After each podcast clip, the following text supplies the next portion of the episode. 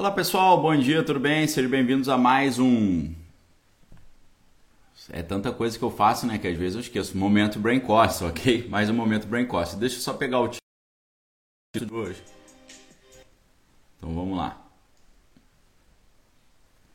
Segurar aqui, pronto.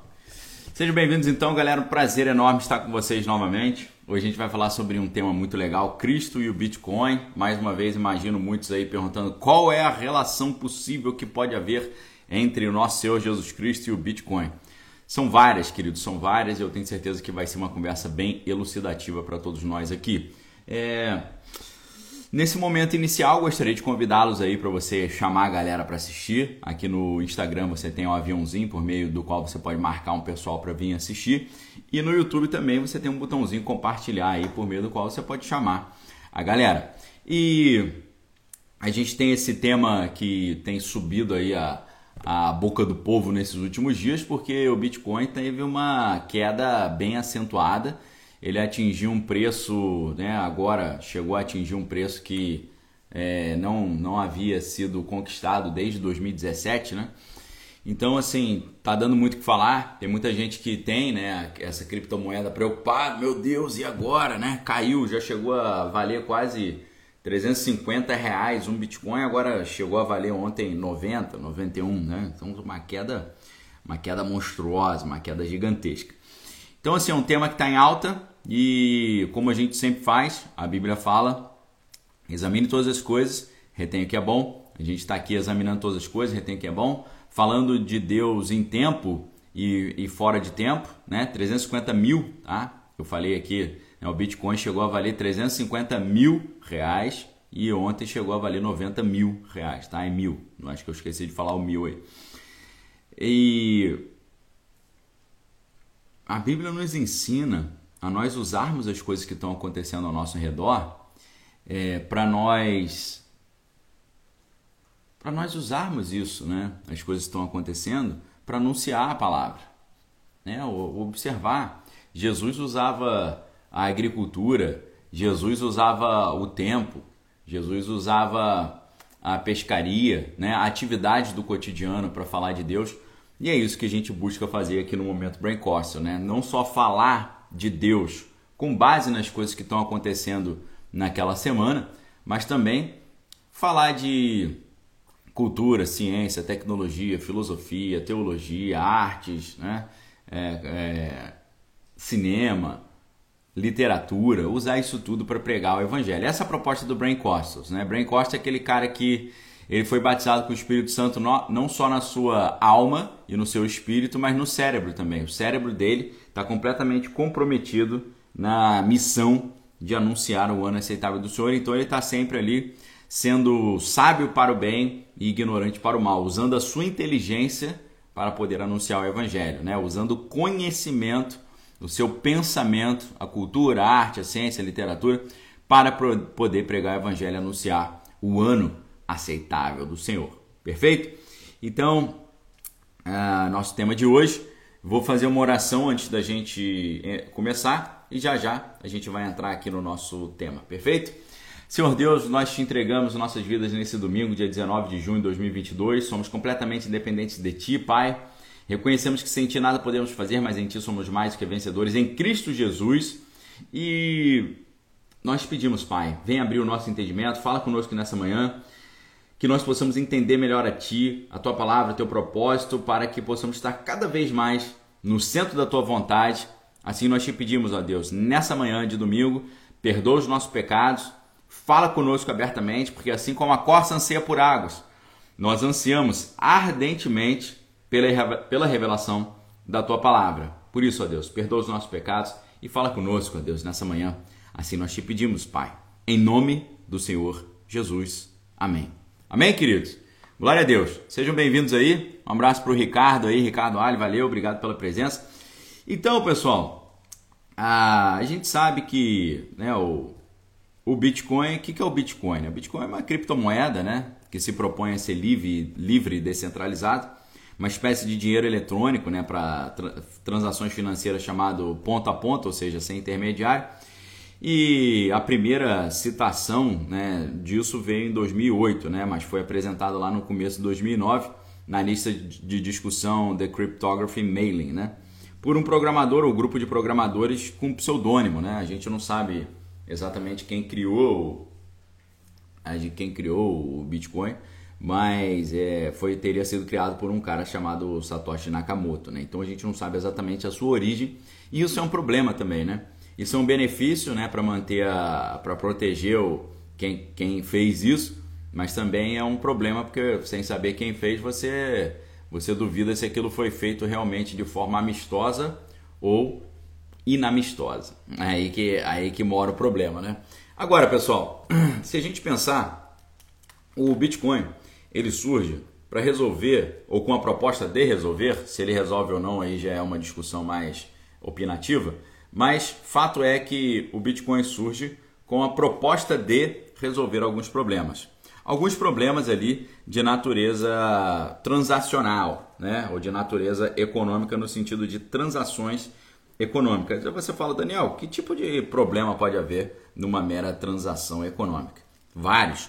E é esse problema, esses problemas que o Bitcoin busca resolver, eles têm uma certa conexão com a dinâmica do mundo espiritual. E é importante você lembrar, o mundo espiritual ele tem uma dinâmica, ou seja, ele se move ele se movimenta, ele tem um fluxo, ele tem interação, ele tem disputas, ele tem é, competições, ele tem conflitos, ele tem soluções, ele tem é, intervenções na nossa realidade física. Né? Existe uma interação contínua entre esse mundo espiritual com o mundo físico. Na verdade, alguma, alguns pensadores eles eliminam até essa essa parede entre o físico e o material, porque seria tudo é, manifestações do mesmo princípio, ou do mesmo elemento, ou da mesma causa, ou da mesma, da mesma fonte. Dessa maneira, se a gente fizer uma simplificação bem grosseira aqui, nós poderíamos dizer que o Bitcoin ele é uma moeda digital descentralizada, ou seja, não é controlada por um banco central nem por um organismo central, que busca resolver todos os problemas que nós temos quando a gente faz pagamentos online, ok? Então a ideia é resolver os problemas dos pagamentos online. E você pode pensar assim, ah, mas o nosso sistema de pagamento online hoje já é tão bom. Ele pode ser até bom, mas ele tem algumas questões ali problemáticas, né? Pode parecer tudo muito intuitivo para você, ah, pagamento online. Não é tão simples assim.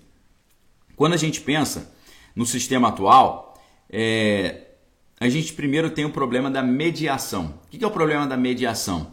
Tudo que você paga online hoje, você precisa que isso passe por um mediador. Olha o problema aí. Tem que ter uma mediação. Mas uma mediação para quê, Daniel? Por que, que tem que ter essa mediação? Por várias questões. Porque você precisa ou de um banco ou de uma empresa de cartão de crédito para poder fazer essa intermediação entre você e a empresa que está vendendo o produto que você está querendo comprar. Sempre tem alguém ali intermediando isso. E qual o problema dessa intermediação? O problema dessa intermediação é que você fica dependendo de uma autoridade central. Essa autoridade central pode botar um custo adicional. Né? Você, você vai comprar um livro na internet e você tem que usar um cartão de crédito. Isso tudo é um custo a mais. Sem falar que é, você está, em tese, expondo as, não só as suas práticas de compra, mas você está expondo os seus dados pessoais para essas empresas intermediárias. Então tem uma questão de privacidade aqui também. Né? Existe não apenas o problema da centralização, mas existe um problema de privacidade. E o Ricardo está lembrando aí que tem a questão também da, dos impostos, né? E quanto mais você vai pagando e você vai tendo intermediadores ali no meio da história, mais você vai pagando uma taxa maior e impostos também em cima disso. Então, você tem todas as interações econômicas é, analisadas e é, passíveis de serem é, do, do, registro ali ser não apenas compartilhado, mas também ser incidir o imposto nisso aí. Então, o primeiro problema que o Bitcoin se pretende a resolver, ou primeiro não, um dos problemas, é o problema dessa mediação. Perfeito? Essa ideia, ela me traz uma, uma reflexão muito importante, muito interessante e muito urgente com relação ao mundo espiritual. Por quê? Se você pensa o problema da mediação, vamos pensar problema da mediação. E essa ideia de você ter um mediador ou você colocar vários mediadores é um problema enorme na vida espiritual. Por quê? Nós temos a ideia de religião como uma ideia de religação. O que, que religião significa? Significa religar. Significa estabelecer uma ponte entre um lado e o outro de um rio. Estabelecer uma conexão entre ambas as margens de um rio. Que margens são essas? O mundo humano e o mundo espiritual. A Bíblia fala sobre isso? A Bíblia fala sobre isso. A Bíblia fala sobre o homem que só conhece uma margem do rio, que a Bíblia chama de andros psíquicos, ou seja, o apóstolo Paulo chama de o homem natural, e a Bíblia fala do andros pneumáticos, que é o homem espiritual. E a Bíblia diz que o homem natural só entende as coisas naturais. Ele não consegue entender as coisas espirituais porque aos seus olhos as coisas espirituais lhe parecem loucura. Olha que problema aí. Dessa forma, existe o homem natural que só conhece as naturais, mas existe um homem espiritual que conhece bem ambas as coisas, tanto as naturais quanto as espirituais. Dessa forma, o homem natural é um homem religado, é um homem que tem uma ponte, é um homem que consegue transitar nos dois lados do rio. Imagine um rio e você em São Paulo, por exemplo, você tem a Zona Oeste, né? A Zona Oeste você tem um lado, você tem ali é, é, um, uma ponte que faz a conexão entre a Zona Oeste e a Zona Norte né, de São Paulo. Então você tem pontes conectando áreas diferentes da cidade. Da mesma forma, você tem pontes conectando áreas diferentes do mundo espiritual ou do mundo real, do mundo físico, da realidade. E a realidade vai para além do universo criado. Dessa maneira, assim como você tem em São Paulo uma ponte que conecta a zona oeste com a zona norte, no mundo espiritual você tem pontes que conectam o mundo humano com o mundo espiritual. O homem natural é como se fosse um homem que ele só transita na, na zona oeste, por exemplo ele não passa pela ponte e transita na zona norte. O homem espiritual, pelo contrário, ele conhece a ponte, ele conhece o mapa da cidade, ele sabe transitar entre essas duas áreas e ele conhece a outra área muito bem porque ele já passeou muito lá. Imagine um cara que é da zona norte e nunca foi para a zona oeste. Quando ele chega na zona oeste, ele fica meio perdido. O homem espiritual, ele transita em todas essas áreas. Ele conhece as pontes, e é por isso até que no, no Império Romano Antigo, o chefe da religião era chamado de Pontifex Maximus, né? ou seja, o fazedor de ponte.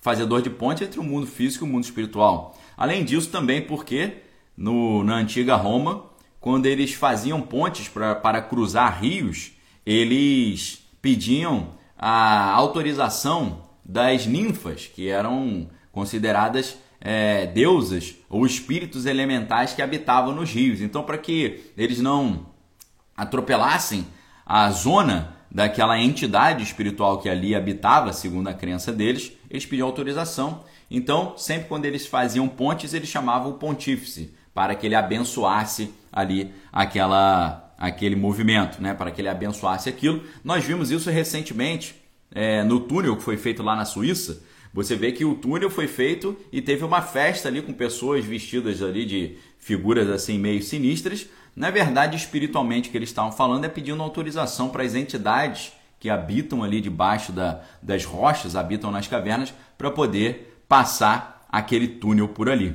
ok? Então é, é, é, essa dinâmica de, de uma geografia do mundo espiritual é algo muito interessante aqui.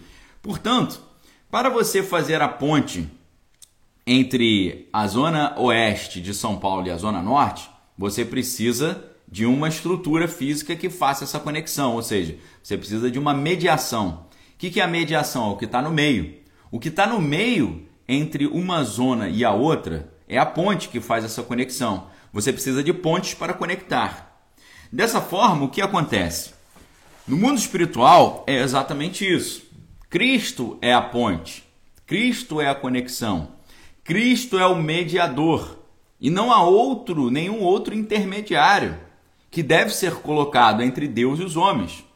Tá? A Bíblia diz: só há um mediador entre Deus e os homens, o que é Jesus Cristo. Ou seja, quando você começa a colocar vários mediadores, é a mesma coisa do sistema financeiro, quando ele coloca ali o Banco Central fazendo a mediação, depois o banco normal fazendo a mediação, ou uma fintech, um banco digital, ou então uma empresa de cartão de crédito. Daqui a pouco você tem um mundo de mediadores entre o comprador e o vendedor, e você está pagando aí um preço muito acima do normal. Não é verdade? Hoje a gente está vivendo um problema sim, porque os combustíveis aumentaram muito de preço, e aí tudo que você compra fica mais caro, porque o mediador, o transportador, ele usa o diesel, ele usa a gasolina.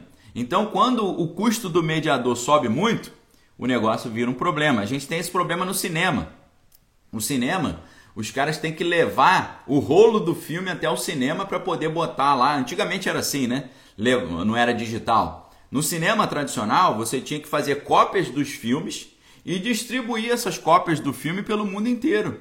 Então, no final das contas, quem acabava ganhando muito dinheiro com a, indústria do cinema não era nem o diretor do filme, nem o ator, nem a produtora. Era o cara que transportava o rolo do filme.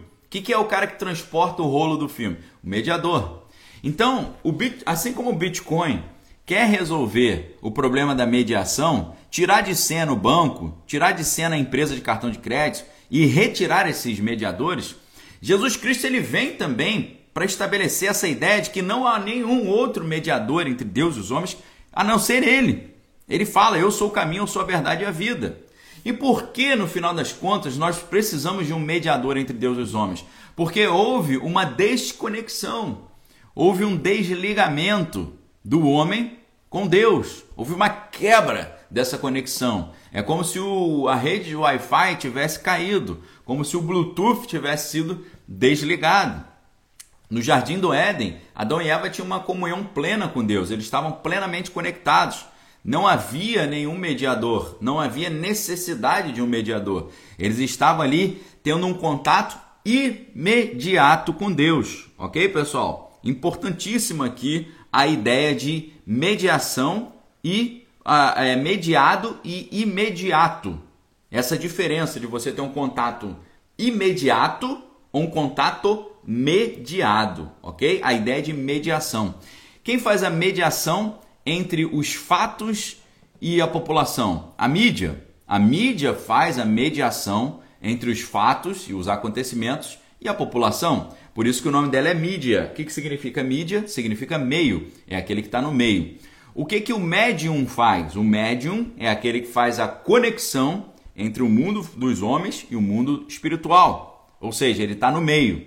Ele está ali fazendo a conexão, é como se ele fosse um link, como se fosse um elo de conexão. Quando Adão e Eva estavam no jardim do Éden, eles estavam ali tendo um contato imediato com Deus. Não precisava de um mediador. Deus aparecia para eles todos os dias na viração do dia, ou seja, quando o sol nascia e quando o sol se punha. Então, eles tinham dois encontros ali diários com Deus. É por isso que muitos, muitos grupos no mundo hoje eles oram no nascer do dia nesse encontro com Deus e eles oram no pôr do sol, né? Porque eram os momentos em que Deus gostava de interagir com Adão e Eva nessa viração do dia, né?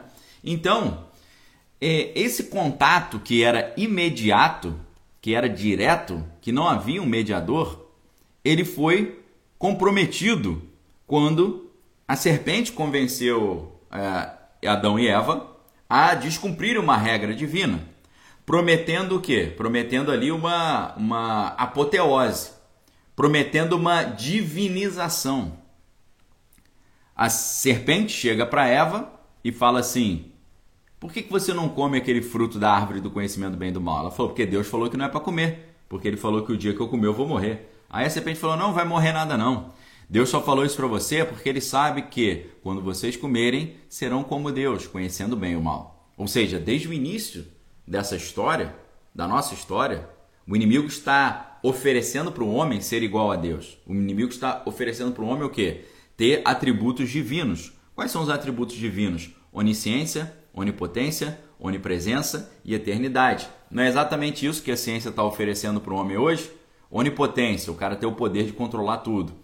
Uh, onisciência, saber de tudo ao mesmo tempo. Você está com a internet ali sabendo tudo ao mesmo tempo e estão querendo colocar um implante na cabeça da pessoa, um Neuralink, para o cara saber de tudo. Então, onipotência, onisciência, onipresença. Você está em todos os lugares ao mesmo tempo, que você online hoje você pode dar uma palestra ao vivo para o mundo inteiro. Então, é uma espécie de onipresença.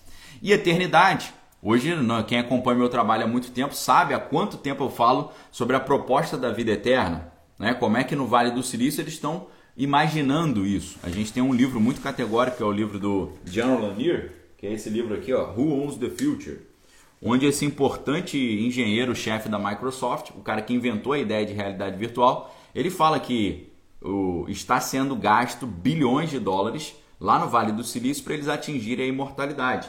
E eles acham que em pouco tempo eles vão atingir isso, porque eles já descobriram que o que faz um homem envelhecer é a degradação do telômero, que é uma parte do DNA que eles achavam que não servia para nada, chamavam de junk DNA, ou DNA de lixo, mas hoje eles perceberam que o, o, o encurtamento do telômero está diretamente relacionado ao encurtamento da vida.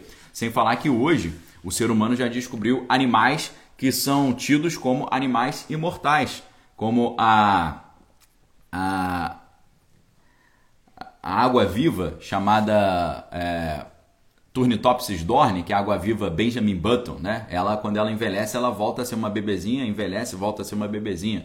A, a hidra, né? O pinheiro de Cone, vários seres vivos que são considerados seres vivos imortais, ou até a mulher das células imortais, que é a Henrietta Lacks, uma mulher em que as suas células não não morriam, né? E hoje as células da, dessa mulher estão vivas até hoje, elas não envelhecem. Elas conseguem fazer a mitose, que é se dividir, sem envelhecer e sem comprometer o seu telômero. Então hoje a gente já sabe de seres vivos que são potencialmente imortais. Em cima desse trabalho, eles estão querendo oferecer para a humanidade a vida eterna, a imortalidade. Né? Um dos engenheiros-chefe da, da Google ele defende essa ideia, que é o Raymond Kurzweil. Né? O Ray Kurzweil ele escreveu vários livros sobre isso, sobre imortalidade. Temos a Martine Rothblatt, que é uma multimilionária americana que também está desenvolvendo a transferência da consciência para o computador para depois transferir a consciência para um, um, novo corpo. Então, a imortalidade humana já é uma questão que eles estão pregando. Dessa forma, a serpente no Éden, ela seduz ali o, o homem e a mulher, dizendo: não, não tem problema comer esse fruto. Você não vai morrer, você só vai conhecer o bem e o mal. E eles comem. Quando eles comem, há uma quebra desse, desse imediatismo. Há uma quebra dessa relação imediata, ou seja, sem mediação. A relação que entre Deus e os homens não precisava de um mediador, agora ela fica comprometida. E desde o Jardim do Éden, desde o momento da queda, nós já vemos ali o único mediador legítimo que pode ser aceito. Por quê? Nós vemos ali que quando Adão e Eva pecam, eles se afastam de Deus. Mas antes deles se afastarem de Deus, Deus não os deixa saírem do jardim do Éden, né? o Gan Eden, que é o jardim, da, jardim das delícias, né? o jardim da, da, da, da perpetuação. Né? Antes de, de Deus mandá-los para fora desse jardim, Deus cobre as suas vergonhas. Né? Deus cobre o seu pecado, Deus cobre o seu erro. E como é que Deus cobre o erro? Ele, Deus faz para eles uma roupa de couro. Deus faz para Adão e Eva uma roupa de couro. Eles estavam tentando tampar as suas vergonhas com folhas. E Deus fala: Não, vocês não vão ficar com as suas vergonhas tampadas por folhas. Eu vou fazer uma roupa para vocês. Eu vou, eu vou torná-los é, dignos, né? Vocês não vão sair assim dessa forma de é, envergonhados, né? Então, você vê é, em Gênesis 3:21, fez o Senhor Deus vestimentas de peles para Adão e sua mulher e os vestiu, ok? Os vestiu. O que, que significa isso? Vestimenta de peles, né? É, em hebraico, a palavra usada é or, né? Or, essa palavra or é a palavra de couro, né? Couro de animais, pele de animais. E o que, que significa isso? Deus pegou um animal, sacrificou esse animal, da, do couro desse animal ele fabricou uma roupa. Imagina Deus fazendo uma roupa para Adão e Eva. O que, que significa isso? Significa que alguém pagou o preço em substituição a Adão e Eva. Houve um sacrifício vicário. Vicário, o que significa vicário ou vigário? Significa substitutivo. Alguém que não que era inocente pagou o preço para que Adão e Eva não morressem. Quem pagou esse preço? Um animal. Nós não sabemos qual animal exatamente pagou esse preço, mas é a gente pode imaginar um cordeiro. Um cordeiro pagou o preço para que Deus ali usasse o couro desse animal para cobrir as vergonhas de Adão e Eva. Vergonha tem a ver com pecado, tem a ver com costume. A roupa tem a ver com costume. É, você está sem roupa significa que o seu pecado está aparente. Você está vestido significa que o seu pecado foi coberto. E a gente não pode esquecer que a palavra hebraica para perdão significa cobrir, que a palavra kafar vem de, do Yom Kippur. Né? A ideia do Kippur é a ideia do perdão. Perdão significa cobrir o pecado, cobrir a vergonha. Então, desde o início do Éden, nós vemos que o homem, pelo seu erro, e a Bíblia diz o salário do pecado é a morte, a consequência do pecado é a morte, mas Deus fez o que? Ele, pelo erro dos seres humanos, eles se desligaram de Deus. Mas Deus colocou um mediador. Quem é o mediador? O cordeiro que ofereceu o seu sangue para perdoar e o seu couro como roupa para cobrir o pecado. Então, desde o jardim do Éden, do, do primeiro livro da Bíblia, nos três primeiros capítulos, nós já vemos aqui toda aquilo que na teologia se chama de proto-evangelho, ou seja, a mensagem de Cristo que morre em nosso lugar e nos traz o perdão, a gente já vê aqui. Nós já vemos Cristo como grande mediador entre Deus e os homens. Ok? Essa aqui é a grande questão. Nós já recebemos um ensino. Só existe um mediador entre Deus e os homens, o qual é Cristo. Só que, no decorrer da história humana, o pessoal foi querendo botar um monte de mediador. Não, para você encontrar com Deus, primeiro você tem que acender uma vela. Não, para encontrar com Deus, depois você tem que botar essa roupa. Não, depois para encontrar com Deus, você tem que cantar essa música. Depois para encontrar com Deus, você tem que conversar com não sei quem. Depois para encontrar com Deus, você tem que mandar um presente para não sei que lá. Depois para encontrar com Deus, você tem que comprar uma antena para poder essa antena conectar com Deus, não sei o que. O Antigo Testamento era assim. O Antigo Testamento era cheio de mediações, né? não tinha, não tinha um, um contato direto, mas o Antigo Testamento já apontava para um mediador. Nós sabemos ali que toda a estrutura do tabernáculo, a estrutura do tabernáculo de Moisés, ela é toda uma estrutura de mediação, né? Uma estrutura que mostra para nós que o contato com Deus havia uma enorme mediação ali. Tinha várias etapas, né? Você tinha uma estrutura é, enorme. Você tinha a cerca do tabernáculo, você tinha o altar de bronze, você tinha o lavatório é, de bronze, a mesa do pão da propiciação ali no lugar santo, o candelabro de ouro, o altar do incenso, você tinha o véu que separava o lugar santo do lugar santíssimo, e no lugar santíssimo você tinha a arca da aliança é, uma caixa de madeira revestida de ouro, com os querubins em cima, e você tinha dentro da arca ali um vaso de ouro com maná, você tinha a pedra com os dez mandamentos e a vara de Arão que floresceu. Ou seja,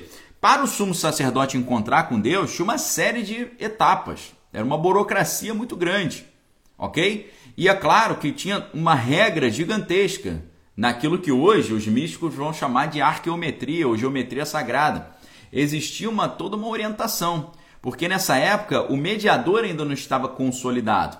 Para que o sumo sacerdote, que tinha esse privilégio de entrar na presença de Deus, conseguisse chegar até lá, ele tinha que fazer um sacrifício no altar, depois se lavar no, na pia de bronze, no lavatório, depois ele tinha que entrar no primeiro departamento ali do, de uma sala que era o lugar santo, e ali ele tinha que é, comer o pão na mesa da propiciação, acender o candelabro, acender o altar do incenso, depois ele passava pelo véu, e depois do véu ali ele tinha contato com a presença de Deus ali no, na Arca da Aliança. Era toda uma mediação, tá? Você tinha uma mediação.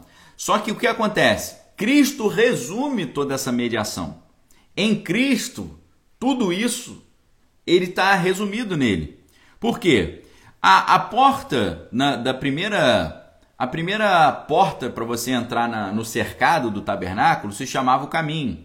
A segunda porta para você entrar no lugar santo se chamava verdade. A terceira porta para você entrar no Kodesh Kodeshim, o lugar santíssimo, se chamava vida. Então, dessa forma, quando Jesus fala, eu sou o caminho, a verdade e a vida, ninguém vem ao Pai senão por mim, o que Jesus está dizendo é, eu estou resumindo toda a mediação do tabernáculo. Toda aquela intermediação do encontro do homem com Deus, eu agora resumi em mim. Dessa maneira, fica muito claro quando você lê no livro de Hebreus, dizendo que não há mais sacrifício, é, de, não há mais derramamento de sangue para perdão de pecados. Cristo, de uma só vez, foi ao Santo dos Santos e fez um sacrifício perfeito para que não haja mais é, derramamento de sangue para perdão de pecados. Então, Cristo ele resume todo esse sistema sacrificial veterotestamentário, ou seja, do Antigo Testamento, ele resume isso tudo. Porque ele é o Cordeiro de Deus que tira o pecado do mundo, ele é, ele é o próprio Deus encarnado, ele é a mediação. Jesus fala: é, Eu sou o caminho, a verdade e. Ninguém vem ao Pai senão por mim, é só nele, só por meio dele. E a Bíblia é muito clara quando ela nos traz essa, esse entendimento, quando ela nos traz essa revelação.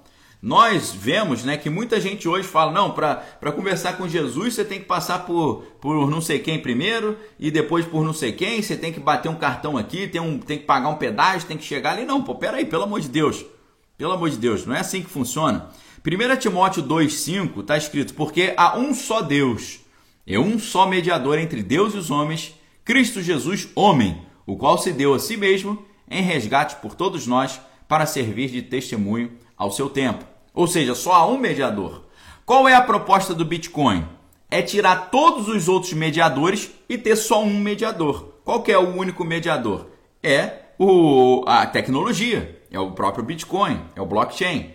A proposta do Bitcoin é tirar o mediador é, banco, tirar o mediador empresa de cartão de crédito, tirar o mediador XYZ e reunir tudo num único mediador. Qual mediador? O blockchain, o Bitcoin.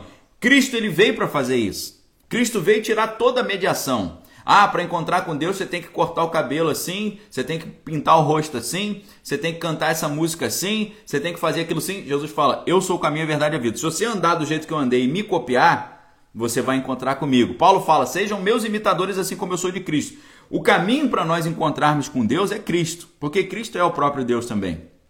Agora, para você encontrar com Deus, você tem que usar essa tecnologia. Qual é essa tecnologia? Andar no caminho que Cristo andou, cumprir os seus mandamentos, viver segundo o seu padrão moral. Jesus fala: é, vocês me chamam de Senhor, mas não cumprem os meus mandamentos. Vocês me chamam de. dizem que me amam, mas não fazem o que eu ensino.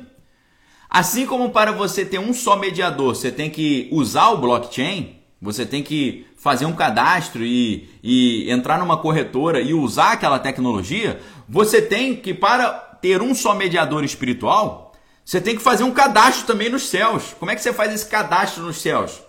Assim como você, para usar o Bitcoin, você tem que entrar no corretor e fazer um cadastro para poder usar a tecnologia, nos céus, é, do modo é semelhante. Jesus fala que aquele que confessar o meu nome diante dos homens, e eu confessarei o nome dele diante do Pai. Ou seja, no mundo espiritual, o cadastro que você faz para poder usar a tecnologia do único mediador de Cristo, do blockchain espiritual, é você confessar a Cristo como seu único, exclusivo e suficiente Senhor e Salvador. Jesus fala com todas as letras. Aquele que confessar o meu nome diante dos homens, eu vou confessar o nome dele diante do Pai, e o livro dele vai ser, o nome dele vai ser escrito no livro da vida. O que, que significa isso? É o cadastro para você usar essa tecnologia do mediador único. Assim como você faz o cadastro para usar blockchain, você tem que fazer o cadastro para estar com Cristo e usar essa tecnologia do único mediador. Porque, como eu já disse para vocês, 1 Timóteo 2,5, só há um mediador entre Deus e os homens, Jesus Cristo, homem, o qual se deu a si mesmo em resgate por todos nós para servir de testemunho. Só existe esse mediador porque só Cristo pagou o preço da nossa reconciliação com Deus quando ele derramou o seu precioso sangue na cruz do Calvário. E quem intercede por nós no céu é Cristo, como está escrito. Portanto, pode também salvar perfeitamente os que por ele se chegam a Deus, vivendo para sempre para interceder por eles. Ou seja, Hebreus 7, 25. Cristo não só é o nosso mediador, como ele intercede por nós lá no céu. Ou seja, a Bíblia não nos ensina a colocarmos nenhum outro mediador. Qualquer coisa, pessoa ou objeto entre nós e Deus além de Cristo. Somente Cristo, nosso Deus e nosso Salvador. Tá certo? Então, é, obviamente, a palavra de Deus é muito clara, da própria boca de Cristo, quando nos ensina: só Ele adorarás e só Ele servirás. Ou seja, só Cristo é o nosso mediador. Cristo é a nossa senha, né? A família Gasola falando que a senha de acesso à ponte é Romanos 10, 9 e 10. Com certeza. Romanos 10, 9 aí é uma, é uma senha muito boa, né? Uh, deixa eu abrir aqui para vocês, para a gente ler aqui junto. Romanos 10, 9. Olha o que está escrito em Romanos 10, 9, né? É, se com a tua boca confessares Jesus como Senhor e teu coração creres que Deus o ressuscitou dentre os mortos, será salvo. Porque com o coração se crê para a justiça e com a boca se confessa a respeito da salvação. Quantos, quantos cristãos hoje estão aí no Brasil, e a gente tem 87% da população brasileira, que nunca confessou Jesus como seu único, exclusivo Senhor e Salvador e não mudou de vida? Diz que é cristão, mas nunca falou publicamente: Eu confesso Jesus como meu único, exclusivo e suficiente Senhor e Salvador. Eu te peço a Deus, escreva meu nome no livro da vida. Eu creio, Senhor, que o Senhor veio em carne, morreu na cruz, mas ressuscitou ao terceiro dia e está sentado à destra de Deus, intercedendo por nós até a consumação dos séculos. Quantos cristãos tem no Brasil hoje, desses 87% de cristãos, que ainda não fizeram isso? E que não se adequaram ao padrão moral bíblico, ok? O próprio livro de Hebreus 9, o Hebreus Hebreus 12, 14 diz: sem santificação ninguém verá a glória de Deus. O que, que é santificação? É você mudar de vida, poxa. É você mudar de vida. Levíticos 10, 10 diz para nós: é, para fazer a diferença entre o santo e o profano, o puro e o impuro. O que, que é isso? O que, que é isso? Fazer a diferença entre o santo e o profano. O cristão que, que faz o seu cadastro no blockchain espiritual e começa a usar essa senha, que é o nome de Jesus, e confessa o nome de Cristo como seu único e exclusivo Senhor e Salvador e tem o seu nome escrito no livro da vida, esse cristão ele mudou de vida. Esse cristão ele não usa mais o banco normal, ele não usa mais o cartão de crédito normal, ele não mexe mais com o seu dinheiro de um modo normal, ele tem uma mudança de atitude. O cristianismo sem uma mudança de atitude, ele não existe.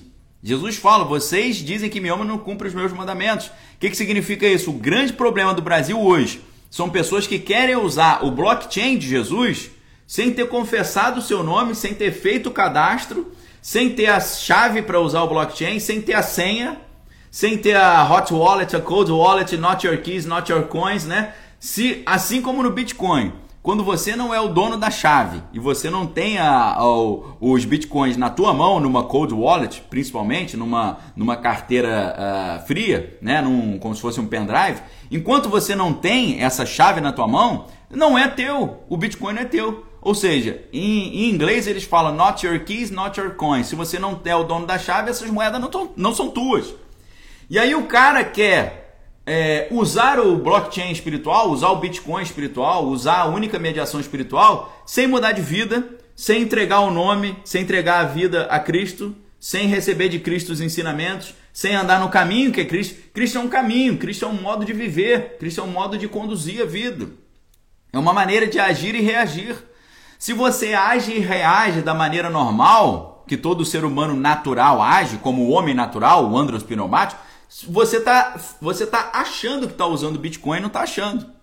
Você está achando que está usando blockchain não está usando. É como a pessoa que vai, Deus queira que não, mas vamos supor, é, lá no Dragão do Oriente já tem a moeda digital do governo.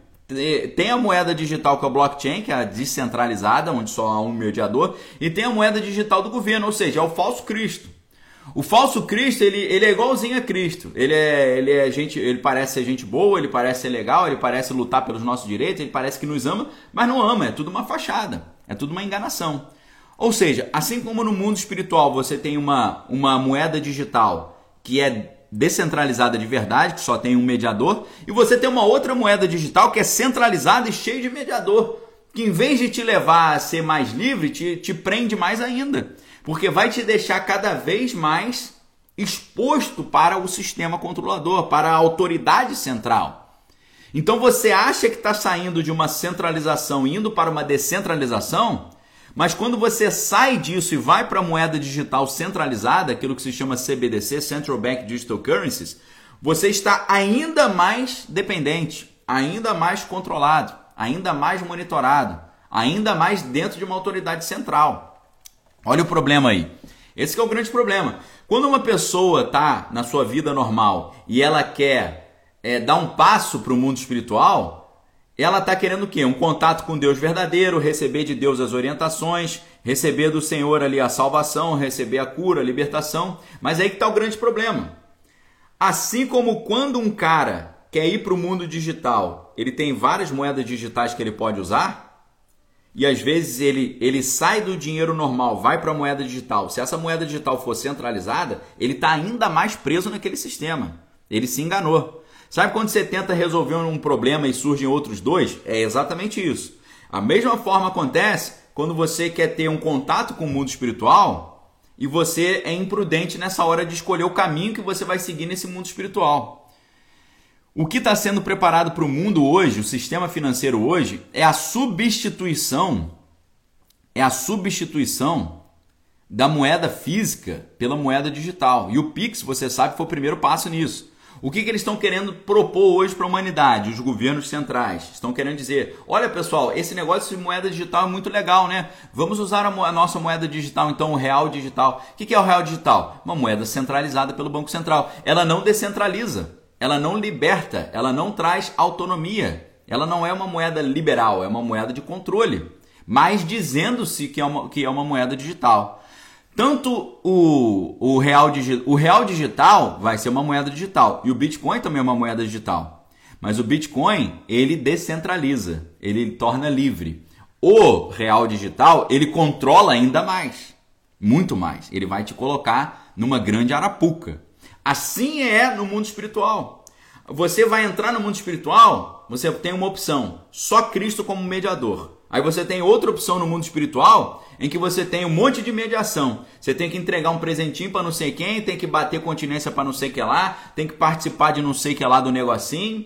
Bota uns 500 mediadores entre você e Deus e além disso, você está fazendo mediação e não chega a Deus, está chegando a outra entidade. Está chegando a um outro, outra autoridade central que quer te controlar. Tá certo? Agora em Cristo é totalmente contrário disso. Em Cristo, você tem a liberdade em Cristo. Cristo traz a verdadeira libertação. Ok? Conhecereis a verdade, a verdade vos libertará. Porém, se o Filho os libertar, verdadeiramente sereis livres. Perfeito? É a mesma coisa. Você está querendo liberdade econômica? Você fala, ok, vamos ter uma moeda digital então. Se você tem uma moeda digital centralizada, você não é verdadeiramente livre. Você está se enganando. Você está se tornando ainda mais controlado. Perfeito? Agora, quando você está indo para Cristo, aí você é, é livre de verdade. Só que essa passagem de João, em que a gente fala sobre liberdade, é claro, quando a gente fala sobre Bitcoin, Bitcoin é um elemento, é o suprassumo do sonho daqueles que se consideram liberais, né? Os liberais que sonham com Bitcoin, os liberais sonham que essa criptomoeda os liberte desse controle centralizado. Mas quando você vê Jesus falando sobre essa questão da liberdade, você vai ver que essa liberdade ela tem uma, ela tem uma condição. Essa liberdade com Cristo, com Cristo, ela tem uma condição. Perfeito? E olha só, talvez, eu não sei se vocês estão entendendo o que eu estou falando aqui. Eu não estou falando para vocês que Bitcoin é legal. Eu não estou incentivando você a comprar Bitcoin. Eu estou fazendo uma comparação com a proposta do Bitcoin com o mundo espiritual. Tá bom, pessoal? Nós estamos falando de, de Bíblia aqui, de Jesus. Eu só estou comparando, tá? Quando eu fiz uma comparação entre Cristo e o TikTok, eu não estou falando para vocês usarem o TikTok. Quando eu fiz uma comparação entre Cristo e o jogo Among Us, eu não estou falando para você jogar Among Us. Quando eu fiz uma comparação entre Cristo e Stranger Things, eu não estou falando para você vá lá e assista o Stranger Things. Eu estou só comparando. Perfeito? Tá bom? Porque tem gente que entra aqui, entrou depois, está achando que eu estou fazendo uma pregação a favor do Bitcoin. Não é isso. Eu estou comparando. Eu sempre vou usar o, qual o assunto da semana para pregar o evangelho. Perfeito?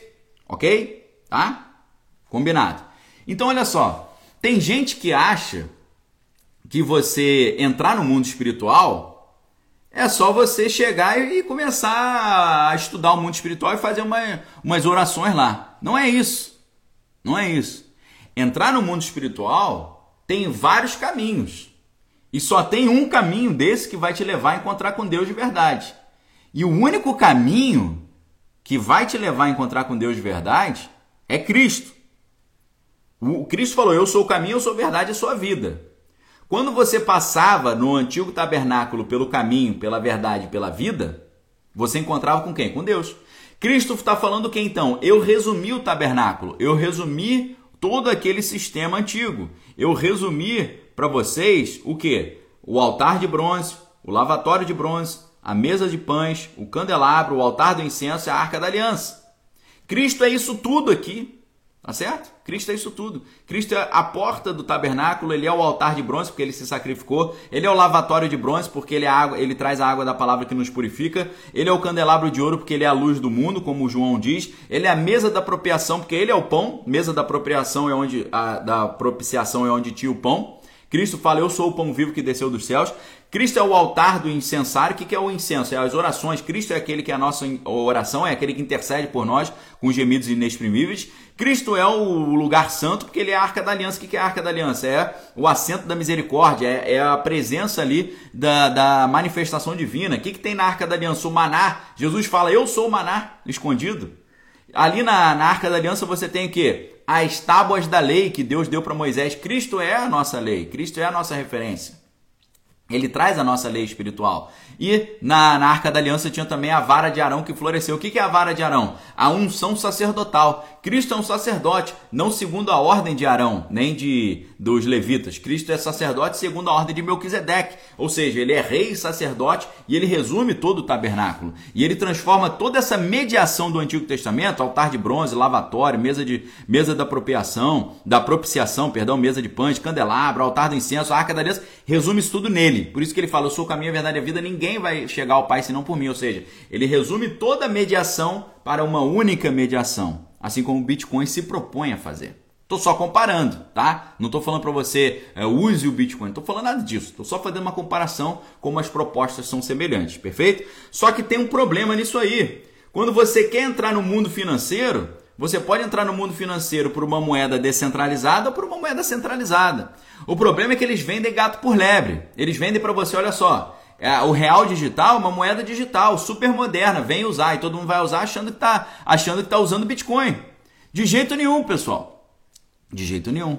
Tá? O pessoal está perguntando se tem um grupo de estudo bíblico comigo. Meu grupo de estudo bíblico é isso aqui, galera. É todo dia às 9h15 da manhã. Tá? Todo dia de segunda a sexta, segu... É, todo dia de domingo a domingo, tirando sábado, a gente está estudando Bíblia. Às vezes a gente estuda a Bíblia usando a filosofia, às vezes a literatura, às vezes o...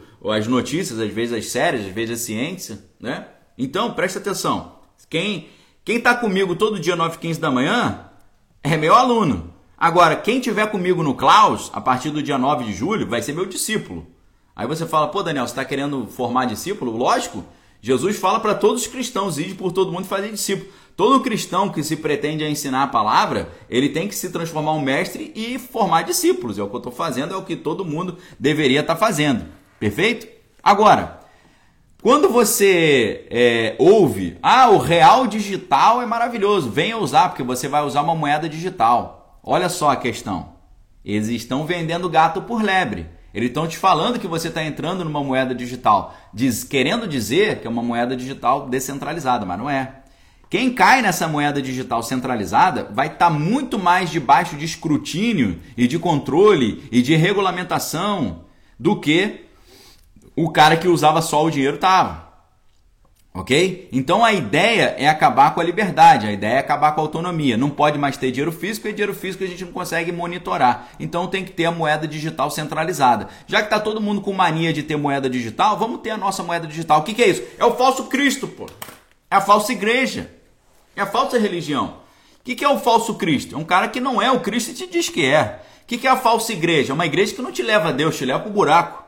O que, que é a falsa religião? Que não te religa com Deus, te liga com um monte de tranqueira aí, com um monte de sanguessuga, com um monte de vampiro que quer chupar tua energia, entendeu? Com um monte de, de parasita, pô. Ok? Então esse é o problema. Você tem a moeda digital centralizada e você tem a moeda digital descentralizada. Mas eles te vendem tudo como moeda digital. Você fala, não, meu amigo, Essa moeda digital centralizada não tem nada a ver com o que eu quero. Eu estou querendo autonomia e liberdade. Isso aí é prisão, pô. Isso aí é cadeia, isso é regulamentação. Isso é cerceamento. Isso é monitoramento total. Isso é 1984. Eu quero a liberdade em Cristo Jesus, tá? Só que a liberdade em Cristo Jesus, ela não é vale tudo. Pelo contrário, você é livre de verdade para escolher o bem e o mal. Quem não é liberto por Cristo é escravo do pecado. O cara não consegue ver o pecado e ver a, a santidade e escolher a santidade. Ele está sempre no pecado. Quem tem livre-arbítrio de verdade é quem recebeu a libertação em Cristo Jesus. Porque esse cara pode escolher entre X e Y, entre errar e fazer o certo, entre fazer ali é, o pecado e alimentar o mal ou fazer aquilo que é correto. Agora, quando Jesus fala sobre liberdade, e criptomoeda é o supra-sumo da liberdade econômica, ok? Todo mundo que fala sobre liberdade econômica sonha num mundo em que só vai ter Bitcoin, tá? Não sei se você pegou esse insight, mas o Bitcoin é o sonho de consumo de todo aquele que se, se diz um liberal econômico. Então, o Bitcoin, para muitas pessoas no mundo hoje, é um símbolo da liberdade econômica, perfeito? E Cristo, obviamente, fala muito sobre liberdade, sobre libertação, sobre ser livre genuinamente. Só que tem uma condição quando a gente pensa linguisticamente, por isso que o nosso grupo é Klaus, Cristianismo, Linguagem e Autonomia na Sociedade, por que cristianismo e linguagem? Cristianismo é o próprio Cristo, é o nosso, nosso único mediador, é o nosso salvador, é Deus encarnado. Linguagem é o quê? É ele também, porque ele é o verbo. E no, no, no princípio era o verbo. E o Verbo estava com Deus, o Verbo era Deus. Todas as coisas foram feitas pelo Verbo e sem o Verbo nada foi feito se fez. Tudo é feito pelo Verbo, ou seja, tudo é feito pela linguagem. Se a gente entende a maneira como eles perverteram a linguagem para manipular as pessoas, a gente se liberta disso. Por isso que é cristianismo e linguagem. Se você tem cristianismo e você conhece a dinâmica da linguagem, você tem o que? Autonomia, liberdade. Cristianismo e linguagem como os instrumentos de autonomia na sociedade. Por isso que é CLAUS, C-L-A-U-S, Cristianismo, linguagem e autonomia na sociedade, tá? C, cristianismo, L, linguagem, A-U, autonomia, S na sociedade. Quem tem o cristianismo e tem a linguagem tem autonomia na sociedade, ok? Tali Veiga falando, estou gostando muito de suas lives. Glória a Deus, profeta Geek aí, obrigado. Colocou aí cristianismo, linguagem e autonomia na sociedade.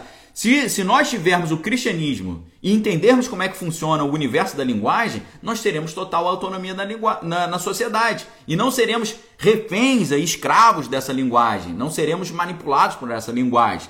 Perfeito?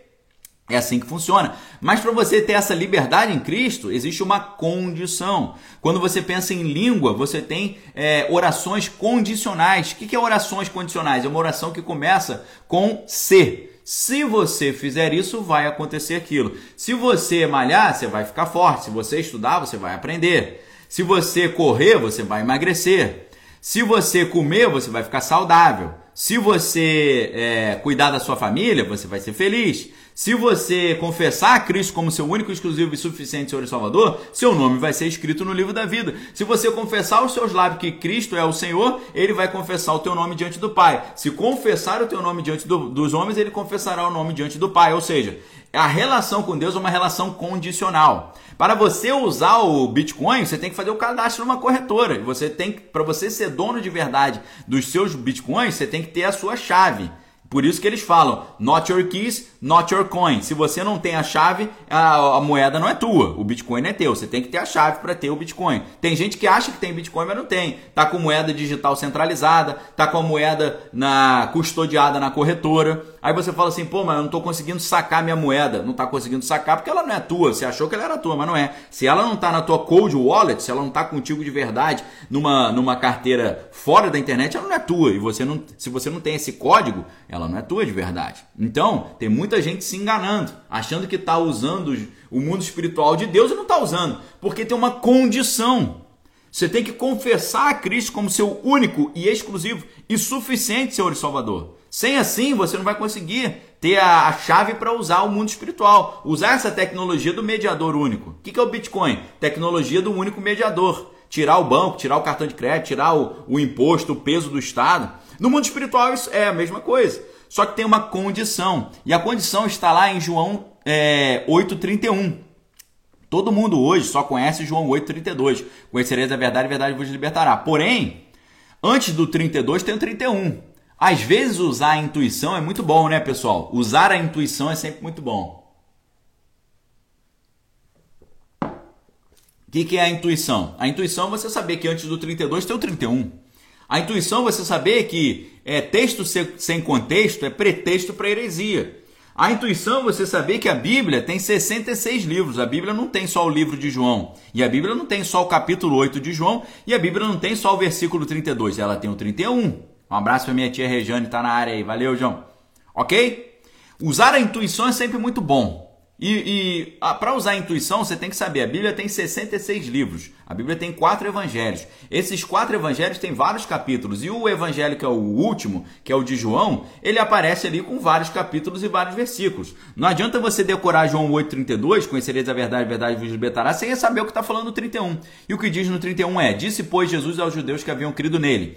Prestem muita atenção que Jesus diz, João 8,31. Se vós permanecerdes na minha palavra, sois verdadeiramente meus discípulos, e conhecereis a verdade, e a verdade vos libertará. Ok? Conhecereis a verdade e a verdade vos libertará. No versículo 36, ele vai fazer outra ressalva do condicional, ou seja, a condição se, se você fizer isso. Se, pois, o Filho vos libertar, verdadeiramente sereis livres. O que, que significa isso, pessoal? Quando Jesus está falando, se o Filho vos libertar, verdadeiramente sereis livres. A gente pode falar, você pode ser falsamente liberto quando não é o Filho que te liberta. É o que, que a gente depreende, intui. Que, qual é o, o, o subentendido disso aqui, o, o pré-concebido aqui? Qual que é? Quando ele diz, se o Filho te libertar, verdadeiramente sereis livres, ele fala, tem outras pessoas querendo libertar, e não liberta de verdade, e tem outras coisas que querem libertar e traz uma libertação falsa. Se Jesus te salvar, aí você será livre de verdade. Quando ele fala verdadeiramente livre, né, ele usa esse, esse, essa expressão verdadeiramente, ele está querendo dizer o quê? Tem uma libertação que é falsa. Quando ele está falando se o filho te libertar, ele está querendo dizer o quê? Tem outras pessoas querendo libertar. Então, para você usar o blockchain de Deus, você tem que ser liberto pelo filho e liberto de verdade. Tem uma série de condições. Se você permanecer na minha palavra, diz Jesus, se você permanecer, não é se você conhecer, se você tiver contato. Ele usa uma expressão grega aqui que é meno. Meno significa continuar, em referência a um lugar ou ao tempo, estar presente, ser sustentado, ser mantido continuamente, continuar a ser, não perecer, durar, aturar, perdurar, em referência a um estado e condição contínuo. Ou seja, não adianta você encontrar um dia com Jesus. Não adianta você fazer uma oração para Jesus. Não adianta você achar Jesus legal. Você tem que permanecer na palavra dele, no Logos. Você tem que permanecer na doutrina. Perfeito? Então Jesus coloca uma condição para conhecer a verdade e ser livre de verdade. Se vocês permanecerem na minha palavra, você vai virar o meu discípulo de verdade. Se você virar o meu discípulo de verdade, você vai conhecer a verdade. E se você conhecer a verdade propriamente dita, você será livre. E se, o, se Cristo te libertar, você será livre de verdade, não livre falso. Perfeito? Que, que é o livre falso? A Evelise está falando aí. Livre falso é meu corpo, minhas regras, sigo o teu coração, cada um faz o que quiser. Aquele relativismo de Protágoras e, e Gorgias, né? O homem é medir todas as coisas, cada pessoa escolhe o seu próprio bem, o seu próprio mal, o que, que é certo e errado para ela. Não existe verdade. Se a verdade existisse, não poderia ser conhecida, e se pudesse ser conhecida, não poderia ser não poderia ser uh, comunicada, né? Esse niilismo, esse relativismo, esse pessimismo aí do mundo. Essas pessoas estão numa falsa liberdade. Ah, eu sou livre para fazer o que quiser, para usar entorpecente, ter relação com todo mundo e tal, e por aí vai. Essas pessoas não caem na liberdade real, caem no niilismo, no ceticismo, no relativismo, num cinismo, num pessimismo, numa hipocrisia, num materialismo, num ateísmo, num secularismo, pregado pela pós-modernidade, né? um sofismo caem num sofismo geral, acham que são livres, mas não são, são escravas. Escravas de quê? Escravas da libido, tá? A libido que domina. Uma das mais recentes formas de dominação no mundo hoje é dominar pela libido, pelo desejo, como o E. Michael Jones mostra nesse livro Libido Dominante, Liberação Sexual e Controle Político. Tá? Você usar a libido como uma plataforma de controle. Agora, Se o Filho te libertar, aí verdadeiramente você vai ser livre. Se você olha isso tudo aqui, né, a gente está pensando, Bitcoin é o quê? Liberdade, são os liberais. É, eles querem ser libertos das mediações do Estado, do, do, cartão de crédito, do banco que fica te cobrando taxa, do governo que está botando imposto em cima, em regulação e por aí vai. Os liberais querem o Bitcoin para serem livres de verdade. Só que para ser livre de verdade, você tem que fazer o cadastro, começar a usar o blockchain e baixar aquelas moedas para uma cold wallet, que é uma carteira fria. No mundo espiritual não é diferente. No mundo espiritual tem uma série de coisas que você tem que fazer. Quais são essas séries de coisas? João 8, 31 até o 36, ele vai te mostrar isso tudo. No João 8, 31 36, o que você descobre em termos de condições? Você tem que conhecer Cristo, confessar Cristo como seu único exclusivo Senhor e Salvador, permanecer na palavra dele. Para permanecer na palavra, você tem que conhecer a palavra, tá? Eu vou anotar isso tudo aqui, pessoal, tá? Eu vou anotar para vocês aqui. Isso aqui tem que ser anotado, tá bom? Quando a gente pensa em liberdade real, os liberais, queremos Bitcoin para termos liberdade. Eu sou um liberal econômico, eu sigo Ludwig von Mises, Hayek e todo esse pessoal, vem dessa escola austríaca. Ou seja, esse pessoal que se, se pretende liberal tem uma regra. Para você ser liberal, você tem que acreditar em tais coisas e se movimentar de tal forma. No mundo espiritual é isso. O que, que Jesus está falando aqui? Esse, é, esse código aqui, esse fator João 8,31. O que, que ele está falando? João 8,31, é, ele coloca as condições, ok? E essas condições são o quê? Primeiro, se vós permanecerdes na minha palavra. Você concorda comigo que para você permanecer na palavra de Cristo, você tem que conhecer a palavra de Cristo? E para conhecer a palavra de Cristo, você tem que conhecer o Cristo? Então, primeira etapa, conhecer Cristo. Primeira etapa, conhecer Cristo de verdade. A gente está fazendo exercício de lógica e de bom senso aqui, de intuição. Conhecer Cristo de verdade, tá? Primeira etapa, conhecer Cristo de verdade. Não é conhecer moeda digital centralizada, CBDC, Central Bank Digital Currency, Real Digital, Fedcoin, Eurocoin, Yuan Digital, Yen Digital. Não, conhecer a moeda de verdade que liberta. Nós estamos falando de blockchain. Não adianta, ah, eu manjo muito de criptomoeda. Você manja de quê? Ah, eu manjo de Fedcoin, de, de CBDC. Você fala, ah, dá licença, meu irmão. Isso aí não é moeda digital de verdade, isso aí é enganação para te, te enrolar. Então, primeira etapa, conhecer Cristo de verdade, tá? Segunda etapa, conhecer a palavra de Cristo. Tá bom? Porque uma coisa é você encontrar uma pessoa, outra coisa é você saber coisas sobre essa pessoa. Então, conhecer a palavra de Cristo de verdade, tá? Sempre tem a verdade e a mentira aqui, tá bom? E ciência, filosofia e conhecimento sempre foi a busca pela verdade. Hoje não é a busca pela verdade, hoje é dizer o que uma patotinha concordou que é o certo. E aí quem não concorda é excluído, é cancelado, por aí vai. Então, a ciência, a teologia e a filosofia é um processo de busca pela verdade, que é Cristo. Então, olha só, quando você pega João 8,31 até o 36 e você resume, o que, que Jesus está falando? Primeiro, você tem que conhecer a Cristo de verdade, não o falso Cristo. Não é Barrabás. Barrabás é o falso Cristo, o Cristo de verdade. Primeiro, conhecer Cristo de verdade. Segundo, conhecer a palavra de verdade. Tá? A palavra de Cristo de verdade. O que é a palavra de Cristo de verdade? É um livro, que na verdade a Bíblia não é um livro, a Bíblia é uma biblioteca.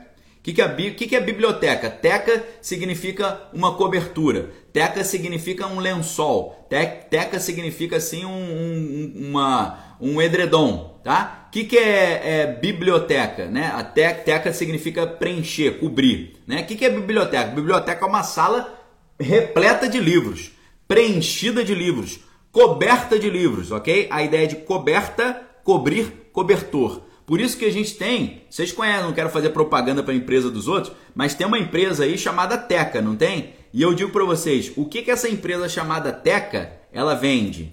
Hein? O que que a empresa Teca vende? Ok? Me diz aí depois, o que, que a empresa Teca, Teca, né, em geral aí, a Teca com K, né, Teca com K. O que, que a empresa Teca vende, né? Ela vende o quê? Cama, mesa e banho. Vende lençol, vende coberta. Então, o que, que significa? A Bíblia é uma biblioteca. Bíblia vem de biblos, que é livro. Mas, na verdade, o nome da Bíblia não é biblos, é Biblia. Em grego, tá Bíblia, que fala o B tem som de V, assim como o espanhol também, o castelhano, o B tem som de V. Prestem muita atenção. Tá Bíblia em grego significa os livros, é no plural. Por que, que o nome da Bíblia significa os livros? Porque a Bíblia é o livro, é o primeiro grande livro, é a Bíblia. E a Bíblia não é um livro, a Bíblia é uma biblioteca, tá certo? Biblioteca significa o quê?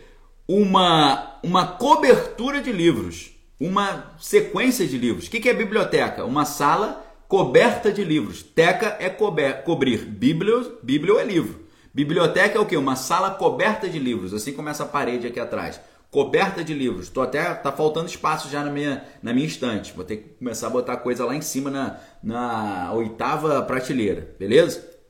Um, dois, três, quatro, cinco, seis, sete. É, a oitava prateleira, falei certinho. Tem, eu tenho sete prateleiras aqui, sete níveis para cima. Vou ter que usar o oitavo agora que, que significa isso? A parede está repleta de livros. É uma teca, uma cobertura, coberta, cobrir, cobertor, teca com K, né? É, cama, mesa e banho. É por causa disso. Não foi por acaso. Os caras falam, vamos, vamos abrir uma empresa de cama, mesa e banho e vamos botar o nome Teca. Você acha que é por acaso? Os caras não são bobo não, pô. Então a Bíblia é uma biblioteca, ou seja, a Bíblia é um livro que tem 66 livros. Tem uns 66 livros. Então você, para você conhecer a palavra você tem que conhecer os 66 livros. Você não pode conhecer um, um, um, livro, um livro ou outro, um versículo ou outro. Se você se diz cristão e não está continuamente lendo a Bíblia e nunca leu a Bíblia de cabo a rabo, do Oiapoque ao Chuí, do início ao fim, do Gênesis ao Apocalipse, se você é cristão e nunca leu a Bíblia do início ao fim, meu irmão, tu tá numa furada gigante aí, tá? Tá numa furada gigante, sabe por quê? Você não conhece a palavra. E sem conhecer a palavra, você não conhece o Cristo, tá bom? Porque o livro de Romanos nos diz: a fé vem pelo ouvir ou ouvir a palavra de Deus. Quando você ouve a palavra de Deus, você tem fé. Quando você tem fé, você tem conexão com Deus. Ok? Então, olha só. Para você realmente ser livre espiritualmente, você precisa, primeiro, conhecer a Cristo de verdade, não o falso Cristo. Segundo, conhecer a palavra de verdade, não uma palavrinha falsa. Tá? E você, terceira etapa, você precisa permanecer na palavra. Conhecer a palavra é mole, tem um monte de ateu que conhece a palavra. Alistair Crowley, maior bruxo da história, conhecia a palavra, mas não vivia, tá? Dizia que a Bíblia era o livro de magia original, alquímica, por isso que tinha que conhecer tudo. Alistair Crowley era o satanista que conhecia a Bíblia de cabo a rabo, ele sabia a Bíblia inteira, porque ele queria saber muito bem conhecer o seu oponente, que é o cristianismo. Então, primeiro, conhecer a Cristo de verdade. Segundo, conhecer a palavra de verdade. Terceiro, permanecer na palavra. Permanecer na palavra de Cristo. Tá? Então, olha só, uma coisa é você encontrar com uma pessoa. Outra coisa é você conhecer uma pessoa, outra coisa é você ser amigo dessa pessoa. Tá bom? São coisas totalmente diferentes. E Jesus não fala, não, é, não nos chama de amigos, ele chama de filho ok? O filho ele tem uma semelhança física, ele tem uma semelhança familiar, ele compartilha características com o pai, características do comportamento, ou ele tem o olho do pai, o cabelo do pai, a boca do pai, o nariz do pai, a altura do pai, o ombro do pai, sei lá, o formato do pé do pai, a mão do pai. Então Cristo não está falando nem sobre ser amigo, Cristo está falando sobre ser filho. E filho tem uma relação de semelhança familiar. Então, olha só, uma coisa é você saber que uma pessoa existe, outra coisa é você ter conversado com ela um dia, outra coisa é você conhecer essa pessoa de verdade e ser amiga dela. Tá bom? Totalmente diferente. Então, para ser livre de verdade, primeiro, você tem que conhecer Cristo de verdade. Não só saber de Cristo, conhecer. Para conhecer a Cristo, você tem que estudar a vida dele. Você tem que se aplicar na vida dele. Você tem que mergulhar na palavra. Então, o caminho da verdadeira liberdade do único mediador do blockchain espiritual. Conhecer a Cristo de verdade, conhecer a palavra de verdade, permanecer nessa palavra. Quando você permanece na palavra, o que Jesus diz é o que? Você se torna um discípulo verdadeiro, tá bom? Então olha só, conhecer a Cristo de verdade, conhecer a palavra de verdade, permanecer na palavra, se tornar um verdadeiro discípulo. Tá bom? Essa é a sequência aqui para você resumir tudo num único mediador. Tá? Aí você, você vai vendo aí se você está fazendo isso aqui ou não. Eu estou vendo aqui se eu estou fazendo isso aqui ou não, ok? Então Cristo está dizendo que se vocês permanecerem na minha palavra, serei verdadeiramente os meus discípulos. Para você permanecer na palavra, você tem que conhecer a palavra. Para conhecer a palavra, tem que conhecer a Cristo. Então, primeiro, conhecer Cristo de verdade. Segundo, conhecer a palavra de verdade. Terceiro, permanecer nessa palavra que você conheceu. Quarto, se tornar um verdadeiro discípulo. E aí, depois, quando você torna um verdadeiro discípulo, você conhece a verdade, ok? Só nesse momento, quando você se torna um verdadeiro discípulo, você conhece a verdade, tá? Ó, se vós permanecer na minha palavra, sois verdadeiramente meus discípulos e conhecereis a verdade. Conhecer a verdade. Conhecer a verdade. É a próxima etapa. A gente já está na etapa 5. Conhecereis a verdade e a verdade vos libertará. Tá bom? Sexta etapa: ser liberto por essa verdade. Ser liberto por essa verdade. Que história é essa do cara que é cristão e que ele está afundado no lamaçal do pecado? Que história é essa? História é essa do cara que é cristão que fala palavrão? Que história é essa do cara que é cristão que deseja o mal dos outros? Que história é essa do cara que é cristão que cultiva o fruto da carne? Que é porfia, dissensão, competição, inveja, maldade e por aí vai. Que história é essa?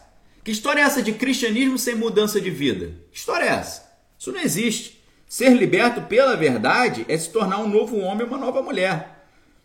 Aquilo que você fazia, você não faz mais, e aquilo que você não fazia, você começa a fazer.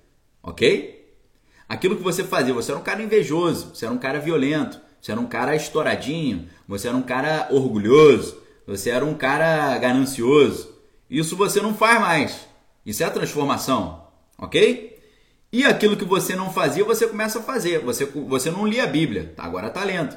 Você não orava, agora você está orando. Você não sabia nada de Deus, agora você está sabendo. Você não falava de Deus para ninguém, porque você nem sabia o que, que era Deus, agora você está falando. Então, é, ser liberto pela verdade é a sexta etapa. E aí você começa a ser liberto pela verdade, tá? E a verdade vos libertará. Aí no versículo 36 diz: Se o filho vos libertar, você será verdadeiramente livre. Aí é a última etapa. Ser liberto pela verdade é ser verdadeiramente livre. Livre para escolher entre o bem e o mal. Verdadeiramente livre. Então, isso aqui é o caminho do blockchain espiritual. Perfeito?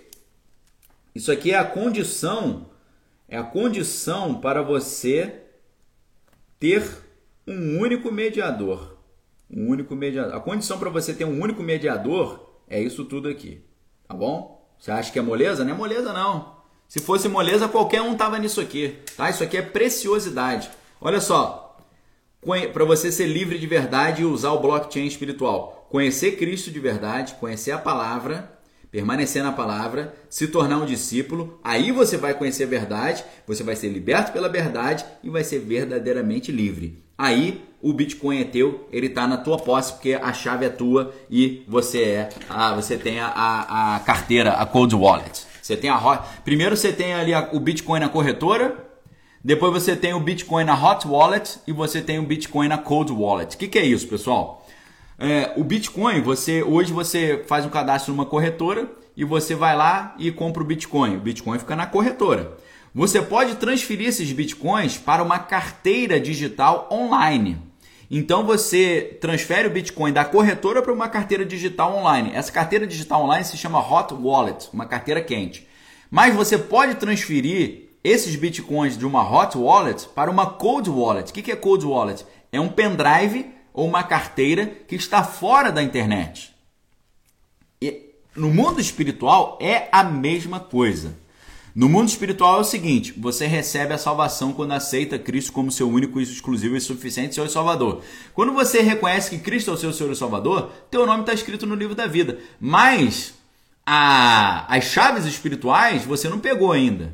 As chaves espirituais você vai pegar quando você for batizado nas águas e batizado no Espírito.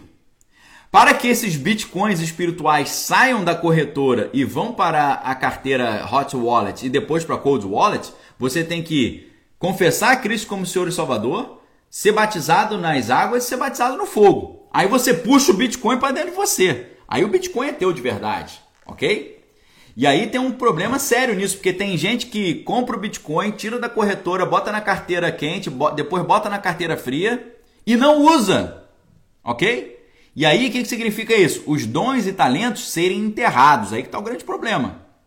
Sabe o que, que significa isso? Significa o cara que baixou os bitcoins e perdeu a senha. Ele não consegue usar. Aí que está o grande problema.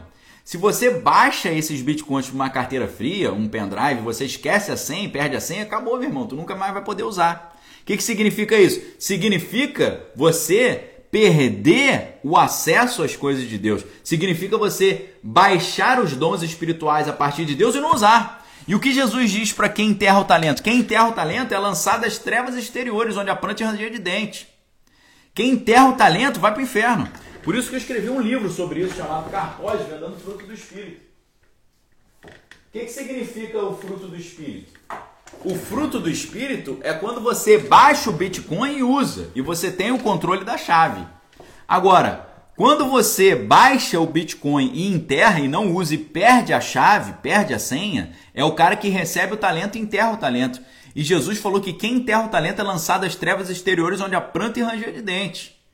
A mesma dinâmica das criptomoedas é a dinâmica do mundo espiritual. Se você perder a chave, meu irmão, e você ficar impossibilitado de usar os seus talentos, ou seja, o que é talento? Talento é moeda, talento é dom, talento é, é são moedas de, de, prata e de ouro. Isso que é talento.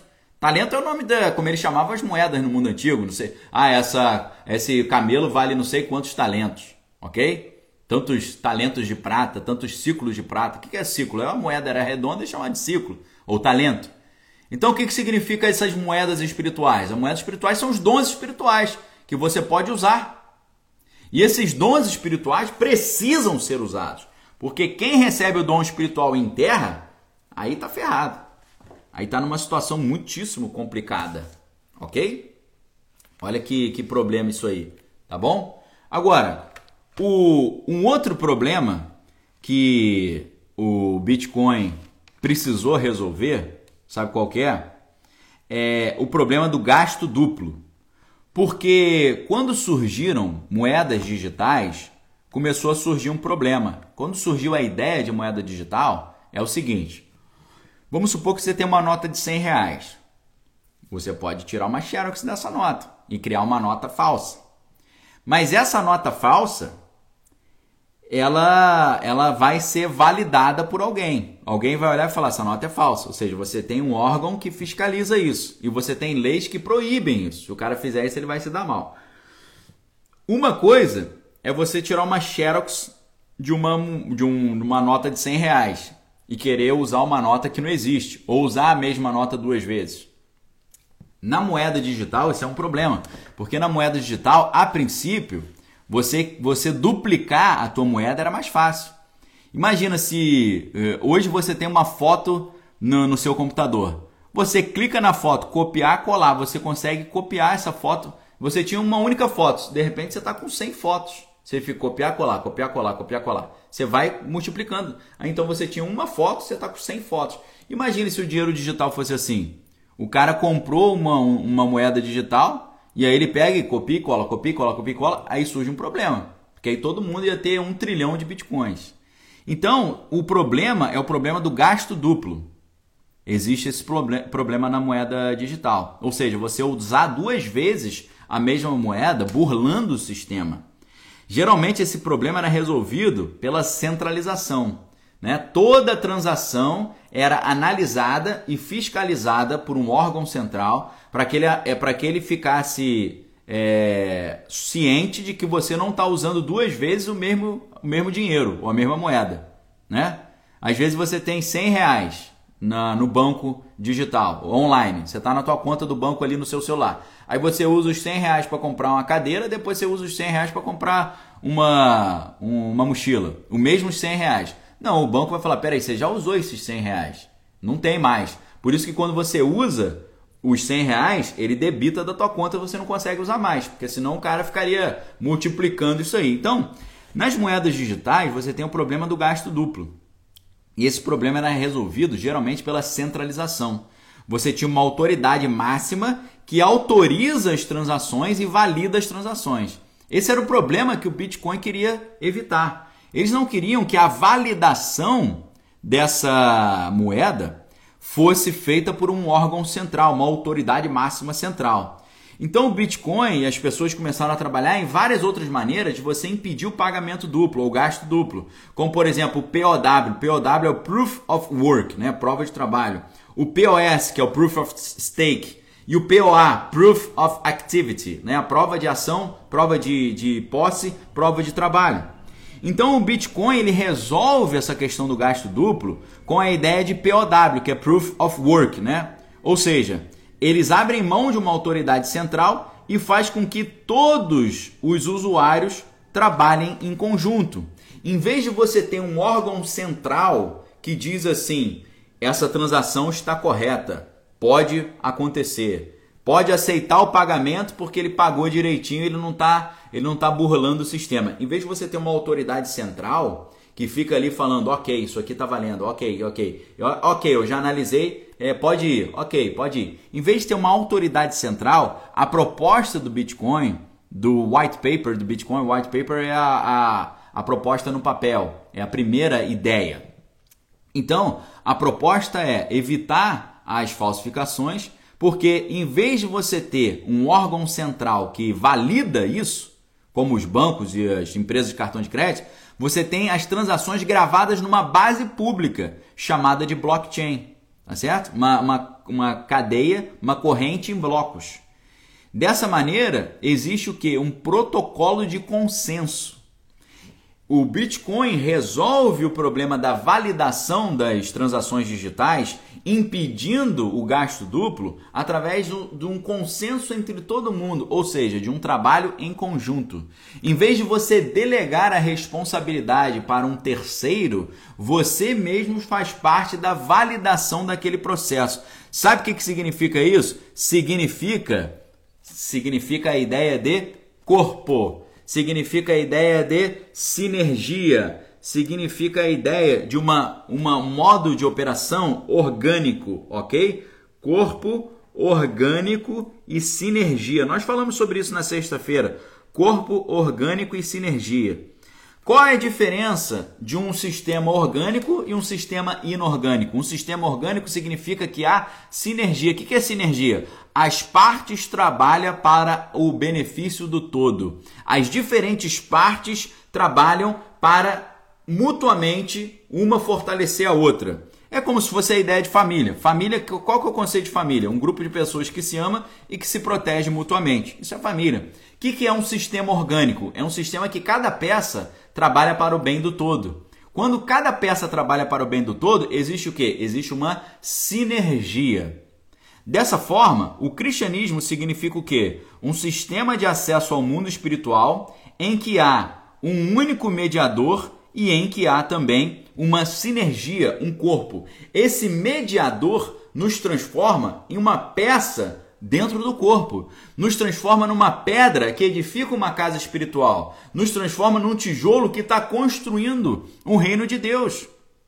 É por isso que a gente conhece a verdade e a verdade nos liberta. Por que, que a verdade nos liberta? Porque a verdade ela nos transforma e nos libera para nós sermos instrumentos da implementação do reino de Deus.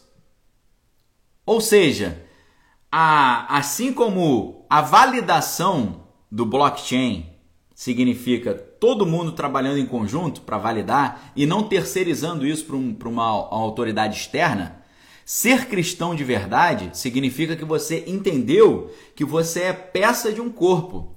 E quando você entende que você é peça de um corpo, você entende que você tem que trabalhar para o bem desse corpo. Que você tem que ter o senso do corpo de Cristo de que você tem que trabalhar nesse conjunto.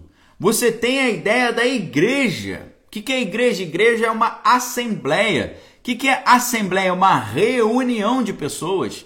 A igreja vem da palavra eclesia. O que significa eclesia? Eclesia significa assembleia. O que é assembleia? Uma reunião de pessoas, é um fórum de pessoas.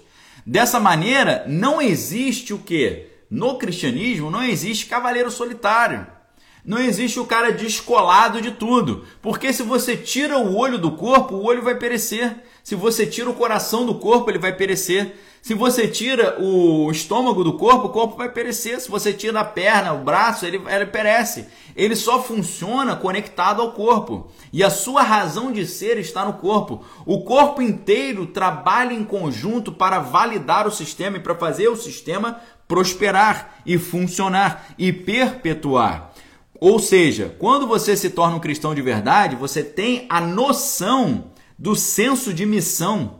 Você tem a noção da sua função dentro do corpo. Você entende para que você existe. Você recebe uma consciência teleológica, não é teológica. Teolo, teologia significa o estudo de Deus. Teos é Deus, logia é estudo. Mas teleologia, tele é a finalidade, é o fim, é o propósito, é o para quê. Quando você se entende como cristão, você descobre o seu para quê. Qual que é o seu para quê? É trabalhar para o avanço do corpo de Cristo, da obra de Cristo, do reino de Deus, do engrandecimento da pessoa e da obra de Jesus.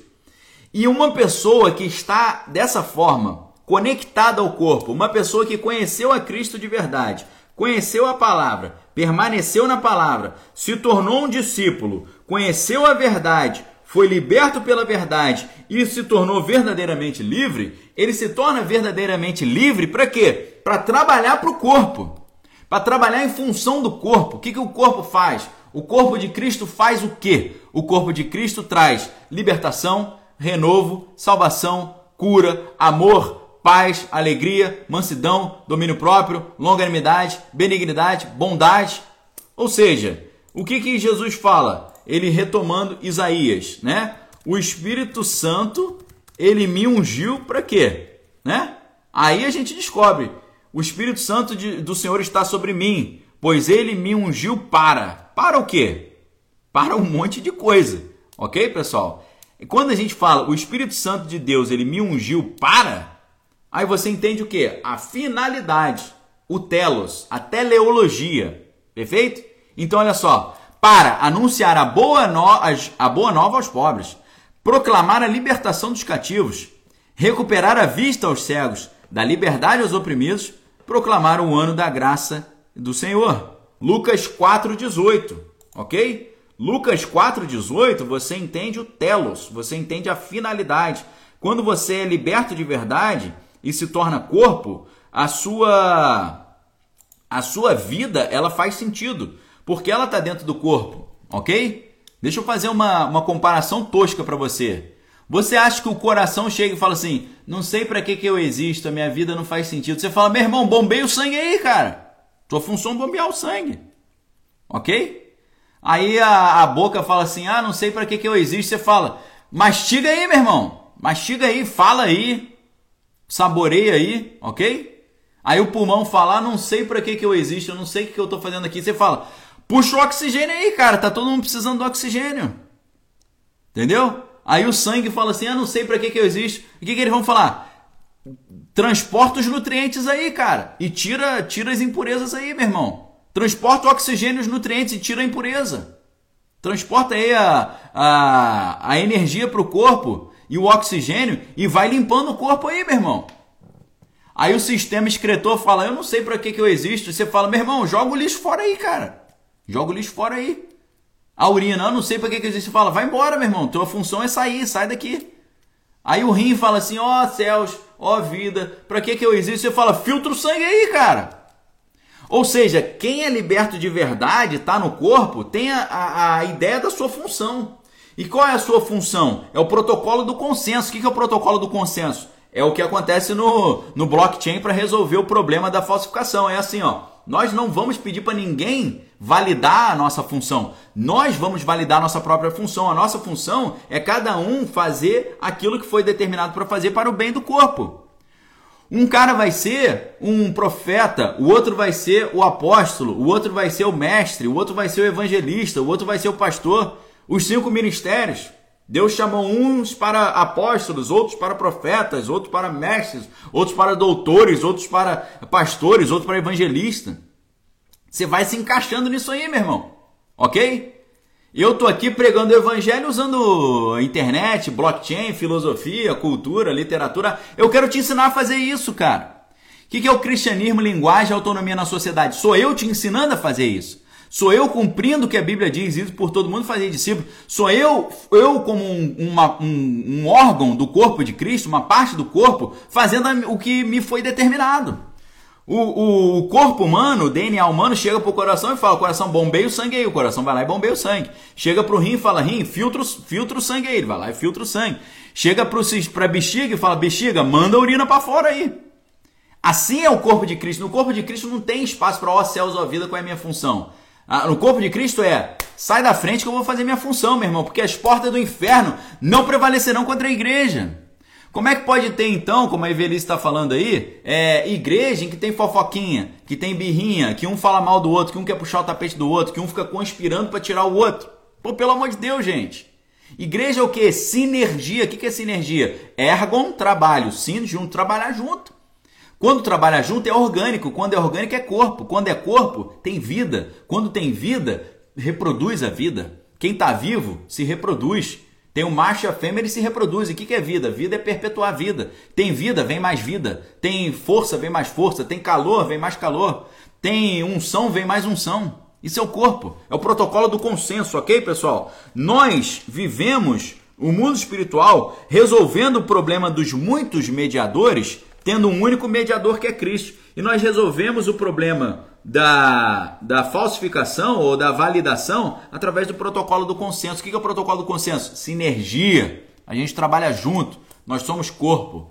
Uma parte do corpo é a mão que vai levar comida para a boca, a boca vai mastigar, a, a saliva vai ajudar a digerir. As enzimas salivares vão ajudar a digerir. Depois o estômago vai também ajudar a diluir essa comida. Depois o intestino vai absorver. Depois as fezes vão mandar o lixo para fora. O intestino joga o lixo para fora e absorve os nutrientes. Cada um fazendo o seu papel, meu irmão. Qual é a minha função aqui? É te ajudar você a entender o seu papel, se transformar num órgão no corpo de Cristo e trabalhar na, no protocolo do consenso para o engrandecimento da pessoa e da obra de Jesus.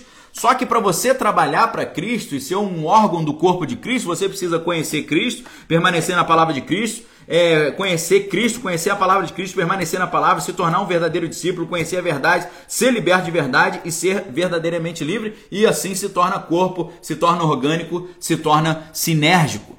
Você tem que trabalhar numa cadeia de comando. Você tem uma cadeia de comando, você tem uma, uma liderança, você tem alguém que está acima de você, que está ali te orientando. Você tem pessoas que se reúnem, que conversam, que oram juntos, que montam planos, que choram juntos, que se alegram juntos. Chorai com os que choram, alegrai com os que se alegram. No corpo de Cristo não tem é, vira casaca. No corpo de Cristo não tem o cara que rema para trás. No corpo de Cristo não tem peso morto. E no corpo de Cristo não tem o cara que está jogando contra. Porque quem joga a favor é símbolo, quem joga contra é diabo, ok?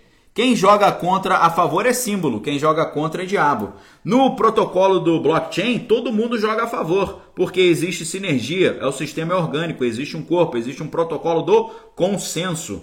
Quem joga junto é símbolo, quem joga contra é diabolo, ok? E eu pergunto para você, tá jogando junto ou tá jogando contra, meu irmão?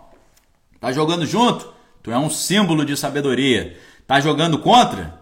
Esse é filho do diabo, tá? A palavra símbolo vem do grego sin, que é junto, mas balo, que é jogar, tá bom? De onde você acha que vem a palavra balística? Balística vem de quê? Uma coisa que é jogada, lançada para frente.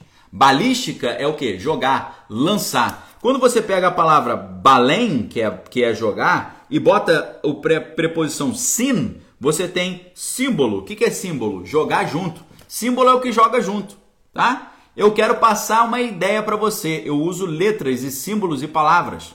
As palavras que eu estou falando, elas são símbolos que jogam junto com a ideia que eu estou querendo te passar. Ou seja, a palavra, ela me ajuda a transmitir a mensagem que eu quero transmitir.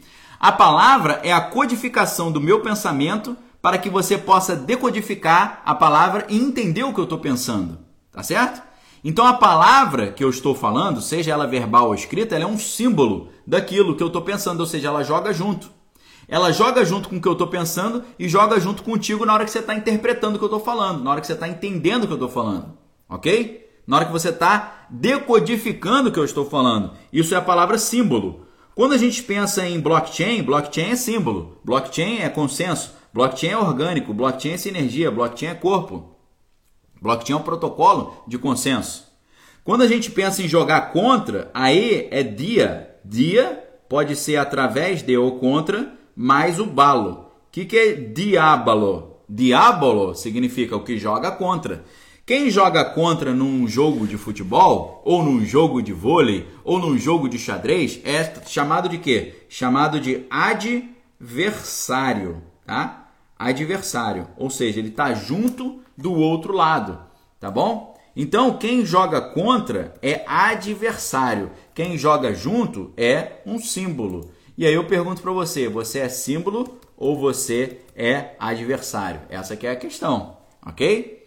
Se você é, passou por esse processo de conhecer Cristo, conhecer a palavra de Cristo, permaneceu na palavra, se tornou um discípulo, conheceu a verdade, foi liberto pela verdade e se tornou um discípulo de verdade, você é corpo, você é orgânico, você é sinergia. Você sabe o que você veio fazer. Você entende o seu propósito. Você entende qual é a sua finalidade. Agora, quem está na igreja e está perdido é porque não entendeu ainda a sua finalidade. Não tem senso de corpo. Tá certo? Não tem senso de orgânico. O Leonardo está perguntando como assim orgânico? Orgânico significa várias peças que trabalham em conjunto. Perfeito? Orgânico significa várias peças que trabalham em conjunto. O corpo humano é orgânico porque todas as peças trabalham em conjunto para o bem geral, tá certo? Agora, quando você não tem isso, você tem o que? Entropia. Quando você tem o corpo trabalhando em contrário a ele mesmo, você tem o que? Uma enfermidade. Você tem o corpo em desordem. Você tem aquilo que o Aristóteles chamava de desmedida, que é uma híbris. Você tem uma híbris. Você tem uma desmedida, você tem um desequilíbrio. Então, a saúde é todo mundo trabalhando junto com o mesmo propósito. A enfermidade é cada um trabalhando por uma finalidade. É o corpo trabalhando contra ele mesmo. É o corpo, em vez de, de jogar o inimigo para fora, ele está querendo jogar o amigo para fora. E é o corpo, em vez de abrir mão do excremento, ele está abrindo mão daquilo que é bom. Ele está liberando a energia em vez de guardar a energia. A saúde é acumular energia e liberar o lixo. A enfermidade é acumular lixo e liberar energia. Então nós temos que tornar esse corpo saudável. Se o blockchain, o Bitcoin, não, não fosse orgânico, ele não ia se sustentar, ele ia sucumbir. Mas ele tem um protocolo de consenso. Ele tem um sistema ali de classificação para evitar as, as mediações. E ele trabalha em conjunto que, que significa o blockchain? Blockchain é protocolo de consenso, é todo mundo trabalhando junto, é um sistema sinérgico orgânico, ok? Você é membro de um corpo. E quem acompanha as minhas aulas todos os dias, exceto sábado, às 9h15 da manhã, é meu, é meu aluno, vocês são meus alunos. Agora, quem vier estudar comigo no Klaus, Cristianismo, Linguagem e Autonomia Social, vai ser meu discípulo, ok? E todo mundo fala assim, ah, você está querendo dizer que você é, você é um discipulador? Todo cristão é um discipulador. Todo cristão é chamado a ser um discipulador. Quando Jesus fala ide por todo mundo fazer discípulos, ele disse isso para todo cristão. Quando você fala, quando você pensa alguma coisa negativa, eu falo assim: você vai ser meu discípulo, você pensa assim: quem é ele para achar que ele pode discipular alguém? Você só pensa isso quando você não conhece a palavra. Porque a palavra diz: ide por todo mundo pregar o evangelho, ide por todo mundo fazer discípulos. Ele falou isso para todos os cristãos, não foi só para os doze apóstolos. Foram para todo mundo que estava seguindo eles.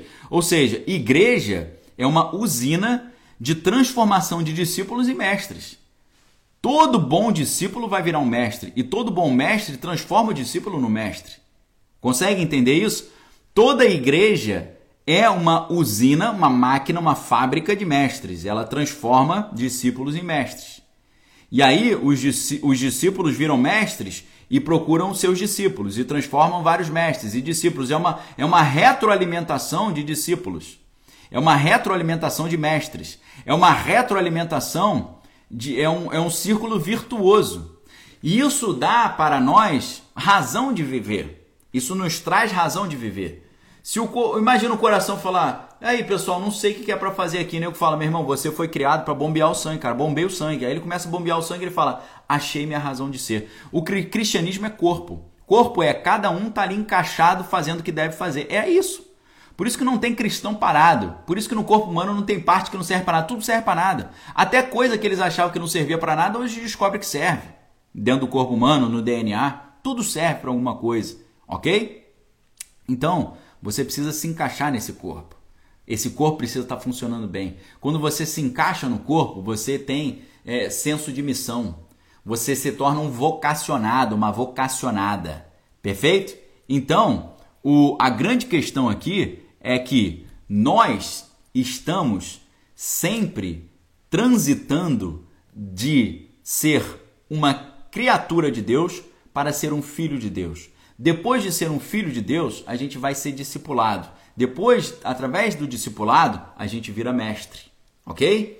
Discipulado, mestre. Nós estamos ali, né? Ser humano natural. O que é o ser humano natural? O cara que está no mundo não tem noção de nada das coisas de Deus. É o ser humano natural. O que é o ser humano natural? O ser humano natural é o homem natural, o andros psíquicos. O homem natural só entende as coisas naturais, não entende nada de Deus. O que, que significa isso? É a criatura. O cara é mera criatura, ele só entende as coisas naturais. De repente, ele tem um encontro com Deus. Quando ele tem um encontro com Deus, ele se torna filho de Deus. Porque Jesus falou que, ah, João nos ensina em João capítulo 1, Jesus veio para os que eram seus, mas os seus não o receberam.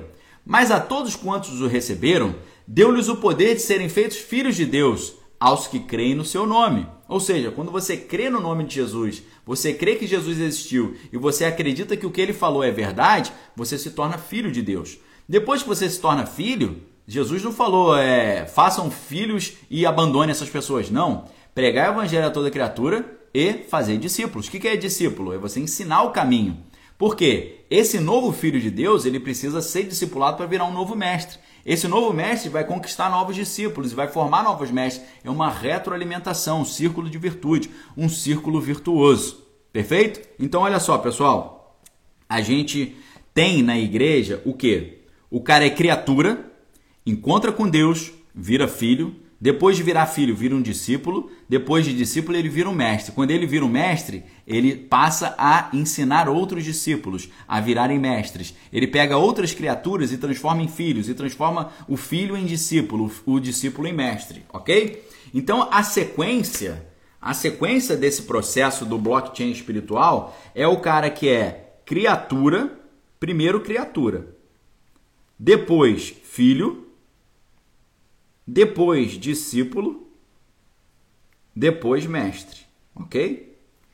Então, pessoal, eu estou todos os dias aqui abertos para todo mundo, sem necessidade de inscrição, sem necessidade de pagar nada. Estou todos os dias aqui com vocês. Faça chuva, faça sol, sábado, domingos e feriados, ensinando gratuitamente para vocês o quê? A se transformar de uma criatura para um filho, do filho para discípulo, do discípulo para mestre. Perfeito? Duas horas de conteúdo no mínimo, gratuito todos os dias para vocês, tá? Isso aqui é o que? É, eu, eu, eu falo para você a mesma coisa que o apóstolo Paulo falava: ai de mim se eu não pregar evangelho, porque pesa sobre mim essa obrigação. Então, todo dia eu estou pregando evangelho para milhões de pessoas, todos, todos os meses, né? Somando o mês inteiro. Graças a Deus, chegou mês já que eu consegui comunicar a minha mensagem para mais de 25 milhões de pessoas num único mês. Eu nunca conseguiria fazer isso numa igreja local. Então Deus está, através da tecnologia, potencializando a palavra dos mestres, ok? Eu já fui criatura. Eu já fui criatura. Na minha adolescência, eu me tornei filho. Na minha adolescência, eu comecei a ser discipulado. Na minha maturidade agora, eu estou tentando me transformar no mestre, porque foi assim que Deus me colocou. E foi isso que Deus me comissionou a fazer. Perfeito? Então, eu quero te ajudar nesse processo. Eu estou te ajudando nesse processo todos os dias. Todos os dias. Silmar, essa aqui é de quatro cores, né? Não é duas cores, não, tá? É de quatro. Eu sempre compro de quatro. Então, olha só. É, todos os dias, às 9h15 da manhã, eu estou aqui fazendo o que com vocês? Discipulando. Cumprindo a minha obrigação. Pesa sobre mim essa obrigação. Isso me dá sentido para minha vida. Eu não acordo e falo assim, ó oh, céus, ó vida, o que, que eu vou fazer hoje? Eu acordo e falo, preciso cumprir o meu chamado. Qual o meu chamado? chamar criaturas para virarem filhos, chamar os filhos para virarem discípulos, e chamar os discípulos para virar mestres, e chamar o mestre para criar novos, novos discípulos, ok? A gente pode até botar uma quinta etapa aqui, um discipulador.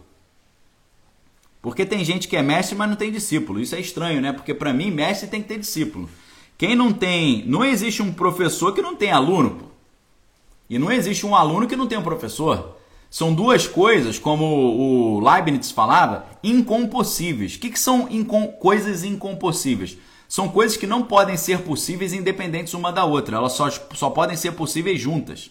Ou, é, na verdade, as duas coisas é, juntas não podem ser possíveis. O incompossível é o inverso disso. Tá? Incompossível é, por exemplo, eu ter 40 anos de idade e meu pai ter 20. Só se você tiver no mundo de Exterminador do Futuro que o, o Kyle Reese, ele, ele nem nasceu ainda e o filho dele, John Connor, já nasceu, né? Só se você tiver negócio de viagem no tempo. Se você não tem viagem no tempo, você não pode ter, você não pode ter eu com 40 anos e meu pai com 4.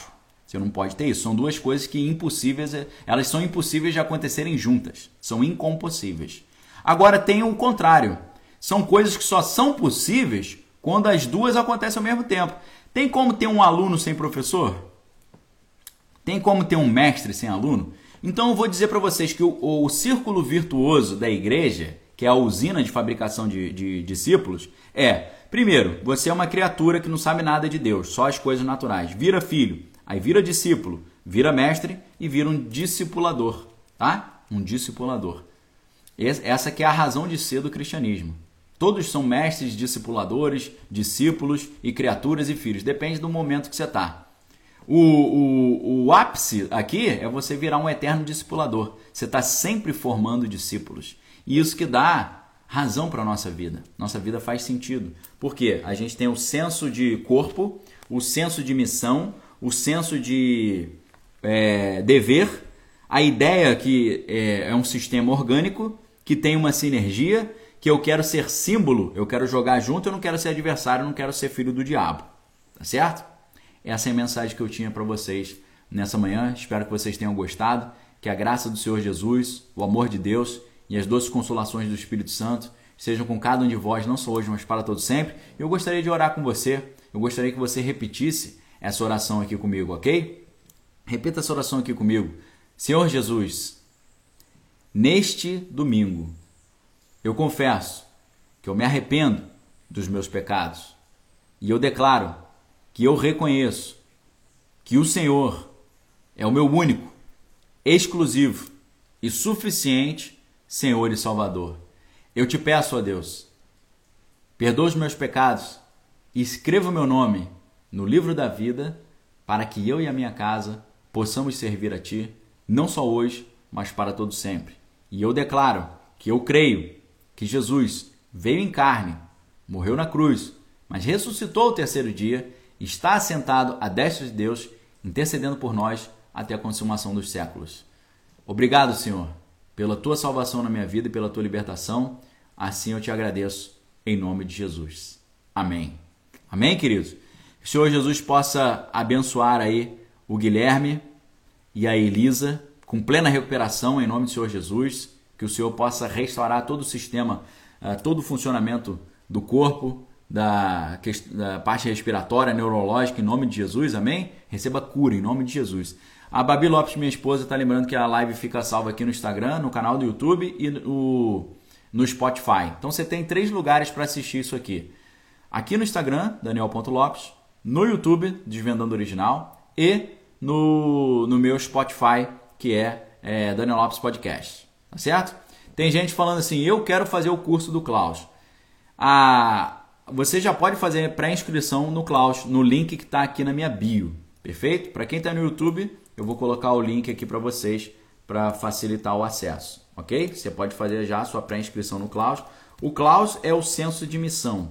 O Klaus é a gente virar discípulo de verdade. O Klaus é nós aprendermos a usar tudo que está ao nosso alcance para anunciar a palavra de Deus nesses tempos aí estranhos que estamos vivendo agora no mundo, né? E mais importante do que nunca, estarmos unidos em Cristo, sempre é, reforçando o nosso propósito em Deus, para que nós estejamos focados e nunca tenhamos qualquer dúvida sobre a nossa função e o nosso chamado, ok? É, um abraço aí para Nayana. Top Pastor, vou começar a fazer minhas lives essa semana. Valeu, isso aí, glória a Deus. É, Anne Fonseca, toda a galera no YouTube aqui, Vitor BP e Anne Fonseca que são membros do canal. Vitor falando, Deus seja sempre louvado e glorificado para honra e glória do seu nome, amém. João Antônio também falando amém, glória a Deus. Carla Andréia também está sempre conosco aí. A Anne, que é membro, domingo abençoado para todos. Queridos, domingo abençoado. A gente amanhã volta com o Desconstruindo a Revolução Cultural. Vamos falar sobre. Uh, vamos falar sobre o, o Antônio Gramsci amanhã. O Carlos está falando, pode divulgar os valores? Então, pessoal, o, o, o Klaus é como se fosse um curso universitário. Então, o Klaus você vai fazer igual na universidade. Você vai pagar uma matrícula e você vai ter ali um pagamento mensal, né? Ou você pode pagar à vista também, se quiser, com um desconto bem interessante. Dessa forma, o que, que vai acontecer? É, a mensalidade do Klaus é R$ 99,90. Então você vai pagar 12 parcelas de R$ 99,90 ou pode pagar à vista com desconto, tá certo? Então a mensalidade do Klaus você vai pagar por mês durante esse ano de estudo, você vai pagar R$ 99,90, tá? Então, R$ 99,90 é a mensalidade. Você vai ter aula gravada, vai ter live, vai ter um monte de, de conteúdo aí para você, tá certo? Vai ter material para impresso, vai ter muita coisa, material online para você digitar, é, vídeo complementar, leitura complementar, vai ter muito material aí para você estudar. A gente vai ter duas aulas por semana, deve ser terça e quinta, segunda e quarta. As aulas serão gravadas, então você pode assistir onde quiser e da forma que quiser. E a gente vai ter ali também, para um grupo mais seleto, teremos lives, tá certo? Então, é, vai ter aula gravada, vai ter encontro ao vivo e quem sabe, né, talvez a gente tenha até alguns encontros presenciais. Perfeito? Queridos, que a graça do Senhor Jesus, o amor de Deus, consolações do Espírito Santo estejam com cada um de vós. É, Deus abençoe a todos. Perfeito? A Carla está falando, mas esse valor é para cada método? É, esse valor Ô Carla, esse valor é a mensalidade. Então a gente vai ter cada mês uma disciplina. Tá? A gente vai ter disciplina Teologia do Antigo Testamento, Teologia do Novo Testamento, Hermenêutica, Apologética, História da Igreja. Teremos todas essas disciplinas, mais outras disciplinas muito legais que eu estou trazendo para vocês. Cada mês a gente vai ter uma, um tema, né? Cada mês é um módulo, cada módulo é uma disciplina, cada disciplina é um conteúdo específico, tá? Duas aulas semanais um ano para cada para cada é, a gente vai ter três anuidades, tá? O Klaus ele vai ter talvez quatro, mas três anuidades. O Klaus vai ter a, o ciclo básico, o intermediário e o avançado, tá bom? Então você vai pagar mensalidade de R$ 99,90 no primeiro ano, mensalidade de R$ 99,90 no segundo ano, mensalidade de R$ 99,90 no terceiro ano, ok? Então é mais ou menos assim o, o Klaus. Tá certo? É, em breve vocês vão ter novas informações, que o site está quase pronto. Daqui a pouco vai ter um site explicando tudinho, vai ter vídeos explicativos, ok? Dia 9 de julho que começa, tá? Queridos, Deus abençoe vocês. Um ótimo domingo, uma ótima semana. Espero vocês às 9h15 da manhã. É, eu soltei um vídeo importantíssimo no meu canal no YouTube, às 6 da manhã. Dê uma olhada lá no meu YouTube depois, ok? Abração, queridos. Deus abençoe. Valeu!